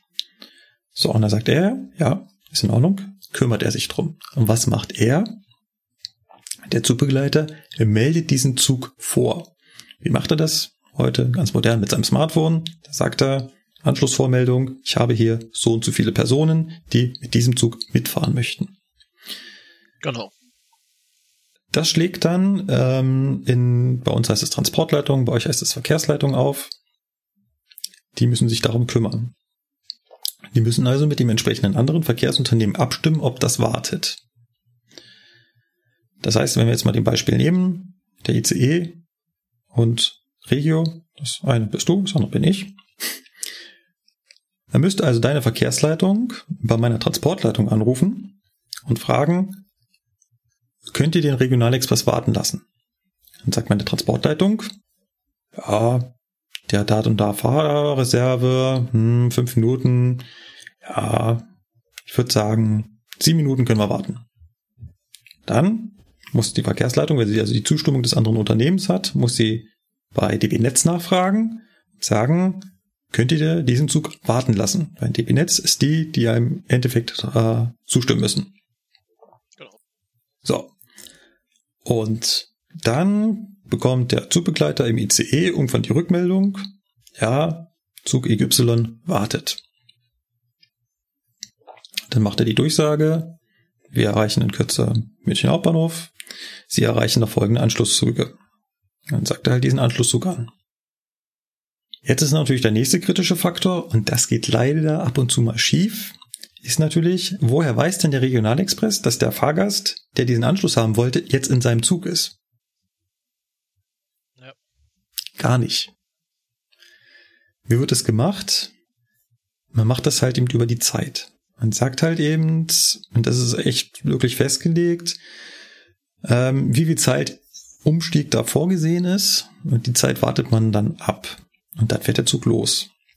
Wenn man aber länger gebraucht hat, oder derjenige, der über die Zeit wacht, sagt immer, ja, komm, da werden heute schon nur junge, junge Leute dabei sein, die sind ein bisschen schneller. Ich lasse die mal eine Minute früher abfahren als eigentlich geplant. Dann sieht man nur noch die roten Rücklichter. Liegt halt daran, es kann niemand kontrollieren, ob ich da jetzt schon eingestiegen bin. Wer wacht darüber? Es macht in der Regel der Fahrdienstleiter, aber ähm, Fernverkehr, wo es noch einen klassischen Zugchef gibt, ist es natürlich auch der Zugchef, der dafür verantwortlich ist, die Anschlüsse sicherzustellen. Genau. Also wäre das jetzt andersrum, so geht das natürlich auch. Ihr kommt auf der Rückfahrt wieder von Garmisch, habt schon wieder Verspätung, soll es auch anders sein. Dann sagt ihr also im Regionalexpress, ich will den Anschlug, äh, ich will den Anschlug, ich will den Anschlusszug, also den ICE nach Köln erreichen. Funktioniert das genau andersrum. Und ähm, dann äh, ist der Zugchef am Bahnsteig derjenige, der dann sagt, ja, wir können jetzt warten oder nicht. Da hat so ein bisschen den Vorteil, der Zugchef kann draußen stehen und sieht halt, dass jemand noch angerannt kommt und sagt dann, das war bestimmt der, auf den wir gewartet haben. Aber das wirklich ist, wissen wir nicht. Keine Ahnung. Genau. So läuft das grundsätzlich ab. So ist das bisher auch. Äh, noch kleine Anmerkung. Wenn kein Zugbegleiter da ist, ist der Lokführer euer Ansprechpartner. Das heißt zum Beispiel hier in unseren Zügen für 40 gibt's eine Sprechtaste, da könnt ihr draufdrücken und sagen, äh, Sie, wir haben ja aktuell Verspätung, erreichen wir denn äh, da und da den Anschluss, könnten Sie sich vielleicht drum kümmern. Und dann ist eigentlich der Lokführer dafür da, dass er sich drum kümmern ist. Der macht das dann nicht per Handy, sondern wenn ich das kriege, dann greife ich zum Telefon und sage, ich habe hier eine Anfrage von einem Fahrgast, bitte um Anschluss in sowieso. Und dann kriege ich vielleicht hoffentlich auch die Rückmeldung, ob das passt. Aber ist halt nicht ganz so schön. Mit Zugbegleiter ist das besser. Ja. So funktioniert das. So, jetzt wollte ich ja nochmal zurückkommen. Hier haben wir jetzt, dass ich per App das vormelden kann, dass ich den Anschluss haben will. Ist gut. Hast du vollkommen recht. Finde ich, ist eine, ist die richtige Richtung. Aber eigentlich müsste es ja noch viel weitergehen. Eigentlich, erste Frage, wieso muss ich den Anschluss vormelden? Weil ich habe die Fahrverbindung schon da ein. Das soll er automatisch machen. Und zweitens, ich brauche eine offene Rückmeldung. Es wäre doch geil, wenn ich in den Zug eingestiegen bin und irgendjemand weiß, oh, der ist jetzt da. Können abfahren. Das wäre auch noch cool. Ja. Also richtige Richtung, aber da ist noch, da ist noch Platz für Innovationen. Auf jeden Fall. Und was ihr daraus mitnehmen könnt und hier vor allem auch an den Ben, ähm, wenn ihr einen Anschluss habt, meldet den. Sagt dem Zugbegleiter, ich würde den gerne erreichen. Das könnt ihr auch schon sagen, bevor ihr Verspätung habt. Machen auch ganz viele. Gerade so, sage ich mal, so Mütterchen, die nicht so oft mit der Bahn fahren, die sagen dann schon, erreichen wir denn den Zug? Ist gar nicht so schlecht. Da hat nämlich der Zugbegleiter schon mal im Kopf. Ich habe Fahrgäste drin, die dahin wollen kann ich das schon mal vormelden. Machen unsere Kollegen hier im Nahverkehr auch immer, wenn die durch den Zug gehen und Fahrkarten kontrollieren, dann sehen sie ja automatisch, wo die Leute hinwollen. Und so groß ist unser Netz nicht. Die wissen, die kennen die Anschlüsse und melden die dann entsprechend schon vor. Ja. Also gibt gibt so klassische Fälle, dass wir halt eben, wenn wir aus Füssen kommen, gibt es den Anschluss in Kaufbeuren runter nach Lindau oder nach Kempten. Das ist halt immer ein relativ knapper Übergang und äh, da kommt er schon ganz oft nach vorne und sagt, ich habe wieder drei drin, habe ich schon vorgemeldet, ich hoffe, das passt. Ja. ja. So funktioniert das. Aber dafür seid ihr halt zuständig. Ihr müsst sagen, ich will den Anschluss erreichen, sonst weiß das keiner. Und dann möglichst auch am Zielbahnhof beeilen, weil. Hm. Ja, richtig. Gut. Und trotzdem kann es halt passieren und es ist halt immer wieder vorgekommen und ich glaube, der Ben hat das auch das Beispiel geschrieben gehabt, ähm, dass er, dass der Anschluss angesagt wurde, aber der Zug dann trotzdem weggefahren ist. Ich würde das mal zu menschlichem Versagen. Äh. Ja, ach, ich hatte ich hatte das selber auch schon und da habe ich mich natürlich auch aufgeregt wie ein Rohrspatz. Da hatte der, der Zug fünf Minuten Verspätung, wäre am Frankfurter Flughafen eigentlich bahnsteiggleicher Umstieg gewesen. Dann hat es im Zug auch noch gesagt, wird noch durchgesagt, ja, ne, der Anschlusszug wartet dann im Frankfurt Flughafen auf uns, war die letzte ICE nach Brüssel. Ja, ich also schon an der Tür gestanden, ne, damit man ja auch schnell rüberflitzen kann. Dann hieß es kurz vor Ankunft in Frankfurt Flughafen noch, ja, äh, ICE 10 nach Brüssel heute, ne, vom, Gleis, vom Bahnsteig so und so. Also heißt einmal raus, Treppe hoch, rüber, Treppe wieder runter. Ich stand Gott sei Dank ja schon als erster vorne an der Tür, stand auch wirklich direkt an der Tür, die an der Treppe stand. Also ich hatte es wirklich am nächsten. Ich, also die Treppe da hochgerannt, rüber, bin gerade auf der Hälfte der anderen Treppe runter, ja. Dann krieg ich jetzt noch Ausfahrt, äh, wird abgefertigt und weg war der Zug. Also da ist auch teilweise noch irgendwie ein bisschen Verbesserungsbedarf, ne? Aber ja, weil, wie das gesagt, ist ein gute, halt, guter ja. Ansatz. Ja, das auf jeden Fall. Äh, wenn wir jetzt schon gerade bei Anekdoten sind, ähm, ich hatte es einmal andersrum, dass ich die äh, Fahrgäste, also auch in Kaufbeuren gibt es auch den Anschluss andersrum. Das heißt, der Zug, der hochkommt äh, von Kempten, hat den Anschluss an meinen Zug nach Füssen und der von Kempten kam, hatte ein paar Minuten Verspätung und hat mich natürlich ein bisschen stehen lassen und irgendwann ist halt die Zeit abgelaufen, die er dafür so vorgesehen hat und gibt mir halt Ausfahrt. Ich mache die Türen zu, löse die Bremse, will langsam losfahren und sehe dann, wie so eine Familie mit zwei Kindern und Gepäck äh, die Treppe hochgerannt kommt und meinem losfahrenden Zug anguckt. Dann dachte ich mir so, ach geil. Also sie haben die Anschluss angesagt bekommen, haben natürlich eh ganz viel, äh, ja, ist halt mit Kindern und Gepäck ist immer Kacke und dann stehst du da und der fährt weg. Ja, das ist schon blöd. Ja. Na gut. Bremse reingeschmissen, angehalten, Türen aufgemacht. Ich glaube, äh, ich hätte das nicht anders gemacht in der Situation. Ja, vor allem, weil man sich halt gedacht hat, genau, ah, das ist genau das, die kriegen den Anschluss angesagt, sie kommen rüber und sehen den Zug wegfahren. Das ist genau das, worüber sich immer alle aufregen. Äh, ja, klar, das hat mich natürlich, es kostet natürlich dann nochmal zusätzlich mehr Zeit, weil wie gesagt, äh, Bremse erst anlegen, warten, dass er stehen bleibt, möglichst dann auch nicht gleich wieder, er kann es dann nicht einfach durchziehen, weil dann äh, ja, hat er halt schon gerollt und dann ordentlich anhalten, Türen wieder freigeben, dann müssen die das natürlich auch erstmal realisieren. Ist ja nicht so, dass sie neben dem Zug den herrennen und die ganze Taste drücken, sondern ist natürlich dann schon, ach scheiße, jetzt ist der weg. Das heißt, erstmal realisieren, oh, der hält nochmal an. Ähm, ja. Hat natürlich auch noch, also klar, da setze dann zwei, drei Minuten zu, aber das war es mir dann wert.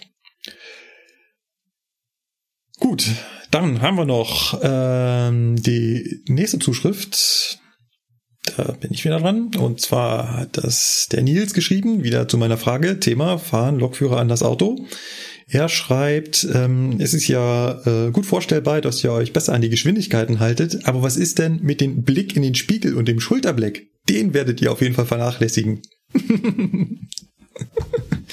Der ist auch gut, ja. Äh, wie oft machst du so den Schulterblick beim äh, Zugfahren?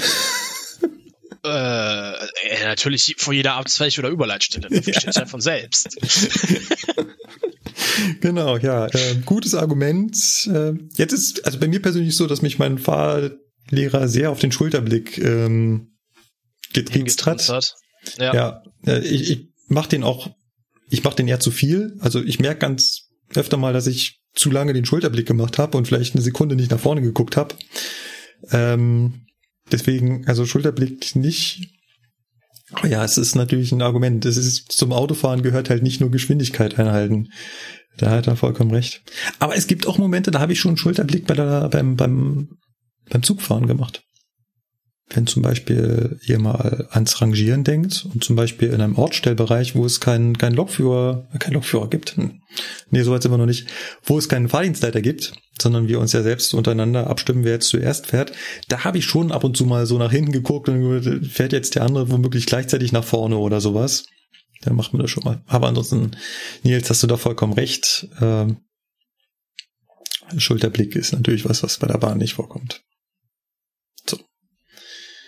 Der nächste ist wieder für dich. Genau, dann hat uns der Max noch eine Zuschrift geschrieben, auch zu dem Thema, ob Lokführer äh, anders fahren oder bewusster fahren. Er schreibt, bei ihm wirkt es sich nicht unbedingt auf die Geschwindigkeit aus. Er fährt mit dem Pkw meist ein paar kmh mehr. Was? Aber beim Zug jedoch wird er schon bei einem Kilometer drüber etwas nervös. Ja, da muss ich sagen, es geht mir ähnlich. Also beim Auto passiert mir das durchaus auch schon mal, dass ich dann halt irgendwie fünf drüber bin und denke mir, ja, ne, lässt ihn halt rollen dann kommst du ja schon wieder runter. Aber sobald beim Zugfahren auch so, wenn du so zwei, drei kmh drüber wirst, da denkst du ja schon so, oh, oh, oh, oh, oh, und direkt erstmal wieder einbremsen. Ja, das auf jeden Fall. Ja, und er schreibt dann halt noch, äh, anders verhält es sich beim Bremsverhalten, seit er Lokführer ist. Ne? Wenn er sieht, dass die Ampel rot wird oder dass an, andere Fahrzeuge vor ihm langsamer fahren, äh, dann nimmt er halt frühs Gas weg, lässt rollen, schaltet den Gang runter, hier um die Motorbremse zu nutzen. Und äh, um halt möglichst wenig äh, die Bremse zu benutzen, also benutzen zu müssen im Sinne von aufs Pedal treten, ne? Ja. Und da ja, muss ich sagen, ja, das äh, ist tatsächlich so, das habe ich mir auch so angewöhnt. Hat, das hat mir ganz extrem mein Vater beigebracht, das auf die Ampel zurollen, möglichst noch mit Gang drin, um die Bremsen nicht zu belasten und mit Motorbremse bremsen spart ja dann auch ähm, äh, Benzin, weil die modernen Autos dann ja äh, nicht mehr einspritzen führte dazu, dass bei meinem Privatauto die, Rost, äh, die Bremsen weggerostet sind. oh fei.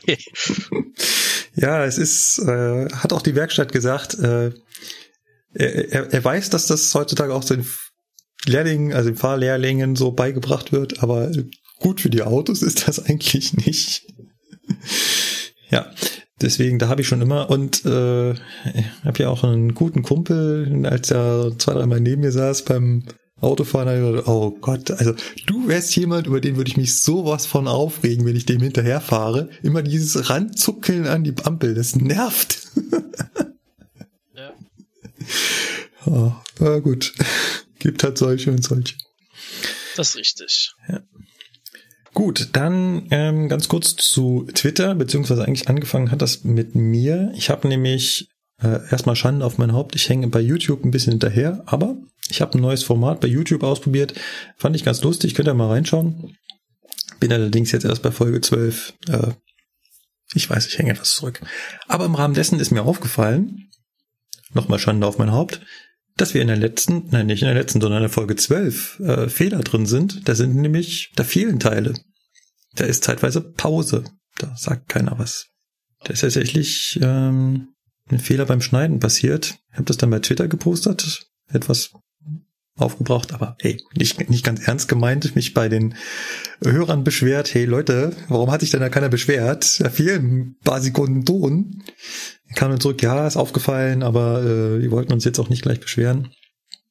Was ist passiert? Es ist leider auch nicht das einzige Mal passiert. Ist dann gleich in der letzten Folge auch nochmal passiert. Und seit der neuesten Version von Ultraschall, mit dem wir hier arbeiten, ähm, hat sich die Bedienung etwas geändert und in der Bedienung ist auch so ein kleiner Bug drin. Ähm, als ich das gepostet hatte, haben sich ja auch sofort die Leute davon auf mich gestört und gesagt, ja, was ist denn da los? Und ja, ähm, das passiert leider beim Bearbeiten, wenn da zwei, okay, wollen wir nicht so weit drauf eingehen. Auf jeden Fall beim Schneiden passiert es, dass man aus Versehen da Teile wegschneidet, die eigentlich nicht weggeschnitten werden sollen. Ich versuche jetzt, ich weiß nicht, ich versuche jetzt, ich werde jetzt auf jeden Fall bei der aktuellen Folge darauf achten, dass mir das nicht passiert. Äh, ich habe auch versprochen, den, äh, den Machern von Ultraschall versprochen, da mal explizit drauf zu achten, wann das genau passiert, als da nicht womöglich noch ein anderer Fehler eingeschlichen hat. Von daher an der Stelle äh, die Entschuldigung. Wenn ihr die Folgen vollständig hören wollt, dann kann ich euch nur bitten, ladet sie nochmal runter und hört sie nochmal. ich habe die Fehler entsprechend korrigiert. Dann Facebook für dich, der letzte. Facebook. Ähm, ja, der Lars, Lars hat uns geschrieben, und er schreibt, er, er fände es schade, dass die technischen Themen irgendwie schlecht angekommen sind. Und er fand halt die Stromreihe nicht schlecht. Und ähm, im Podcast hätte ja auch die, jeder die Möglichkeit, durch die Show Notes und die Sprungmarken halt Sachen, die nichts interessieren, zu skippen. Also kurzer Einwand, äh, Einstieg da. Äh, sind die schlechter angekommen? Ist das so? Ja, wir haben äh, zwei, drei Zuschriften gehabt, dass äh, das jetzt etwas arg techniklastig oder stromlastig war. Äh, wir haben halt unterschiedliche Hörer mit unterschiedlichen Interessen. Ja gut, viele, wir wollen ja, wir wollen ja allen ein bisschen was bieten. Genau, und es gibt halt viele, die sind halt auch schon von Anfang an dabei, die auch so, ja, ganz viel noch von, von Ipes on Air dabei sind. Da hatten wir noch nicht so den Technikfokus. Da ging es halt auch ganz viel so um ja, um die Ausbildung und so. Und ähm, jetzt sind wir doch mehr so die Technik, doch so ein bisschen auch abgerutscht. Ähm, und ähm, liegt halt auch so ein bisschen, dass man da freier drüber reden kann, ne? Weil wenn wir über Eisenbahnthemen reden, muss man immer so ein bisschen aufpassen, dass wir da nicht zu viel von erzählen. Wenn wir jetzt von Technik reden, können wir frei von der Leber, weil, hey, es ist halt Technik. Es Richtig. da ist also kein Geheimnis. Für uns ist das dran. so vom, genau, für uns ist das halt so vom, vom Reden her, glaube ich, einfacher, wenn man nur aufpassen muss, dass man sich A, nicht selber irgendwie, wenn man über was Betriebliches redet, in die Scheiße reitet. Und zum anderen, ne, man muss halt auch immer aufpassen, was genau darf man jetzt eigentlich wirklich sagen, ohne dass man da wieder eventuell mit dem Arbeitgeber auch Stress kriegen könnte. Ja dementsprechend und, und außerdem, hey, ich bin halt Technik interessiert und mir macht die Technik Spaß und mir macht, es mir macht es auch Spaß, die Technik zu erklären. Von daher war das vielleicht ein bisschen viel Technik. Wir hatten Folgen über Bremse und ganz viel Strom und ja, da haben wir schon die Zuschriften bekommen, dass es vielleicht auch mal wieder was anderes Thema sein könnte. Von daher ähm, hatte ich mich da dementsprechend zu geäußert, glaube ich, in der letzten Folge und da hat der Lars befürchtet, dass was jetzt äh, nachlässt. Äh, wir werden weiterhin Technik machen, nicht nur aus den eben genannten Gründen, sondern weil es auch noch ganz viel zu erklären gibt. Er hat sich auch beschwert, dass ich auf seinen letzten Facebook-Post nicht geantwortet habe. Schon wieder Schande auf mein Haupt, aber er war halt einfach so lang, dass mir da schlagartig die Lust an vergangen ist. Das ja, ist so, auch ein bisschen Schande auf mein Haupt. Ich äh, betüdel da ja die Seite mit und ja, ich musste auch mal ein bisschen mehr sein, aber ich war jetzt die letzten Tage auch viel immer lang unterwegs auf Streckenkunde und ja, bin nach Hause gekommen und hatte dann auch echt keinen Bock mehr noch irgendwas im Rechner zu machen. Tipp, wenn ihr unbedingt eine Antwort auf Feedback haben wollt, haltet euer Feedback kurz. Richtig. Kurz, es ist einfach so der, ja, es ist einfach so der Effekt, wenn man ähm, den Kommentar aufmacht und erstmal erschlagen wird, sagt man, ich mach so, mach was anderes. ja. Was eigentlich, ja, was eigentlich nicht so sein sollte, was halt ganz natürlicher Effekt ist. So, aber ja, äh, der Lars hat ja auch noch äh, Fragen. Vielleicht machen wir da mal weiter. Genau, er, er fragt dann noch, ja, wie weit fährt ein Zug ohne Strom aus der Oberleitung weiter? Dass er in der Theorie bei genügend Gefälle unendlich weiterfahren könnte, ist klar. Aber das wird ja in der Praxis nicht passieren. Also, das wäre durchaus auch in der Praxis möglich, ne? Davon mal ab. Ähm, wenn die Fahrzeuge die Bewegungsenergie für die Klimaanlage nutzen, muss es daher offenbar um deutlich mehr, mehr als nur wenige Minuten gehen. Also jetzt in dem Fall, damit, dass die Fahrzeuge das äh, für die Klimaanlage nutzen, hat das auch ein bisschen was mit Fahrgastkomfort zu tun. Weil es halt genau, auch lästig ja. ist, wenn andauernd die Klimaanlage angeht, dann geht sie wieder aus, dann ja. geht sie wieder an. Ja, beziehungsweise auch, ähm, ja. die Schonung der Technik. Äh, anlaufende Klimaanlagen, äh, ja, tun sich halt immer selber weh, ne? Das ist ein höheren Energieverbrauch und höhere Abnutzung der Teile. Ähm, ich glaube, wir hatten das in der Folge auch. Es geht da gar nicht so um das mehrere Minuten lang ohne äh, Strom lang rollen. Es gibt halt Strecken, da gibt's halt mehrere Streckentrennungen, wo man halt den Strom ausschalten muss. Und auf solchen Strecken ist es halt immer nervig, wenn die Fahrzeuge hin und her fahren, dass sie jedes Mal Klimaanlage runterfahren, Klimaanlage wieder hochfahren, Laptop Steckdosen ausgehen, Laptop-Steckdosen wieder angehen. Das ist einfach eine Frage des Fahrgastes. Da geht's wirklich nicht in mehrere Minuten, auch wenn da die Grenzen überschritten werden, also die Landesgrenzen und die Stromsystemgrenzen überschritten werden, dass man da halt ohne Unterbrechung äh, ja die Klimaanlage weiterläuft. Also es ist eine Frage des Fahrgastkomforts, wie du halt schon so sagst, und auch der Technikschonung. Aber es ist halt wirklich nicht mehrere Minuten. Ähm, wie genau. weit wird denn Zug ohne Strom aus der Oberleitung. Ja, ewig. Ist echt, ist halt der große Vorteil der Eisenbahn, ne? Ganz geringer Reibungsfaktor. Das ist, äh, machen wir ja eigentlich ständig. Also mal als Beispiel, wo ich das mal so ganz krass finde, ist halt, wenn ich mit meinem Zug, okay, ist jetzt Diesel getrieben, aber macht ja im Endeffekt keinen Unterschied, äh, nach München fahre, dann gibt's nach Geltendorf, na, also nach dem Halt Geltendorf geht so ein bisschen den Berg hoch. Oben ist dann der Halt, also Haltepunkt Türkenfeld von der S-Bahn. Und danach geht so ein bisschen bergab. Und wenn man da knapp oben ist, schaltet man ab und lässt ihn rollen. Und zwar bis man in Parsing ist. Also zwischen Türkenfeld und Parsing brauchst du nicht mehr einmal aufschalten. Inzwischen liegen eine knappe halbe Stunde Fahrt, 30 Kilometer. Ja. Einfach nur gerollt. Und zwischendurch musst du sogar einmal kurz abbremsen, weil da noch eine Geschwindigkeitswechsel auf 110 ist. Und lässt ihn einfach weiterrollen, wenn er dadurch, dadurch bist. Ja, ja, ganz krass hat man das teilweise auch auf der äh, Schnellfahrstrecke hier von Köln nach Frankfurt und zurück. Da gibt es teilweise Abschnitte, also ich habe jetzt die genauen Kilometer nicht im Kopf, ne? Der geneigte Zuhörer können Sie das jetzt gucken. Es gibt diese Überleitstelle Willroth. Und wenn man von Frankfurt kommt, halt in Willroth plan ist und eine gewisse Geschwindigkeit, ich glaube 250 waren es circa noch drauf hat, dann kannst du in Willroth abschalten und den Zug bis Siegburg einfach nur noch rollen lassen. Das geht durch die Topografie, geht sich das perfekt aus und ne, also die rollen halt auch, wenn der Rollwiderstand des Fahrzeugs aufgrund seiner Bauweise minimal ist, dann ist halt alle chick. Ja. Ja, ja. Wie viele Kilometer sind das so circa? So Pi mal Daumen? 30? Also es ist halt, das ist halt genau, das ist halt der große Vorteil der Eisenbahn, der geringe Rollwiderstand und der macht sich da halt bemerkbar. Genau. Also von der Überleitstelle Willroth bis Siegburg sind das noch so knapp 35 Kilometer. Und da kannst du den mehr oder weniger hinlaufen lassen. Das schafft er von selbst. So, dann hat er noch eine Frage. Ähm, er, er schreibt dann noch, der Zweck vom vom Nullstellungszwang ist ihm irgendwie nicht so ganz klar geworden. Ist das eine technische Restriktion des Fahrzeugs oder eine absichtlich eingebaute Sicherheitsmaßnahme? Finde ich ist eine gute Frage. Sind wir gar nicht, also bin ich gar nicht drauf eingegangen. Das war ja mein Begriff beim Spiel. Und ich muss ehrlich zugeben, äh, ich habe, nachdem ich das gelesen habe, ich auch ein Weilchen drüber nachgedacht, auch so beim Fahren. Und ich weiß es gar nicht ganz genau. Also zum einen ist es natürlich eine eingebaute Sicherheitsmaßnahme. Kann man sich ganz klar vorstellen. Man, stellt sich vor, man ist, man hat gerade gut aufgeschaltet, beschleunigt, und man muss aus irgendeinem Grund schlagartig bremsen. So, zieht man durch, bremst, kommt zum Stehen, vergisst, dass man aufgeschaltet hat. Löst die Bremse wieder, weil man steht ja jetzt eh und plötzlich macht der Zug eine Sch nach vorne, weil es ist ja noch aufgeschaltet. Dass natürlich während des Bremsvorgangs er natürlich auch schon abgeschaltet haben muss, ist auch klar, sonst würde die ganze Zeit die Lok ja gegen meine Bremse drücken. Aber das ist ja im Prinzip nicht der Nullstellungszwang, sondern ist ja nur das Phänomen, dass er halt eben die, die Leistung bei der Bremsung abschaltet. So. Genau. Ob es darüber hinaus auch einen technischen Grund gibt, warum man das macht. Also, dass womöglich die Übertragungsleitung erst wieder resettet oder freigeschaltet werden muss oder weiß, gebe ich ehrlich zu, weiß ich nicht. Also diese Sicherheitsmaßnahme kann man sich sehr einfach herleiten. Man sagt, ja, die ist auf jeden Fall da.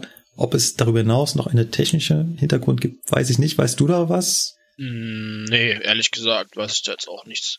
Es gibt auf jeden Fall die Sicherheitsmaßnahme, die ist auch wichtig. Ob es darüber hinaus noch einen technischen Hintergrund gibt, weiß ich nicht.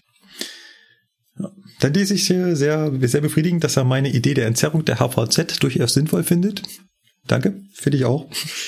Ja. Da hat der Lukas so ein bisschen dran gezweifelt, obwohl ich glaube gar nicht, ähm, dass er dran gezweifelt hat, dass es sinnvoll wäre. Er hat ja nur an der Umsetzung gezweifelt. Machbarkeit, genau. An der Machbarkeit, genau. Das ist das richtige Wort. Und dann hat er noch ein ja. Cartoon verlinkt mit der Bahncard 1000. Da habe ich vorhin mal drauf geklickt. Ja. Ja, Route. Sehr gut. Route immer gut. Ja, und dann schreibt jo. er abschließend noch, äh, Cargo klingt sehr klingt spannend. Denke ich mir, ja, durchaus, finde ich auch. Genau, Vor allem, weil es halt auch einfach mal noch eine andere Sichtweise hier reinbringt, weil es ist ja immer alles sehr Fensterzuglastig hier bei uns. Ja. Das auf jeden Fall.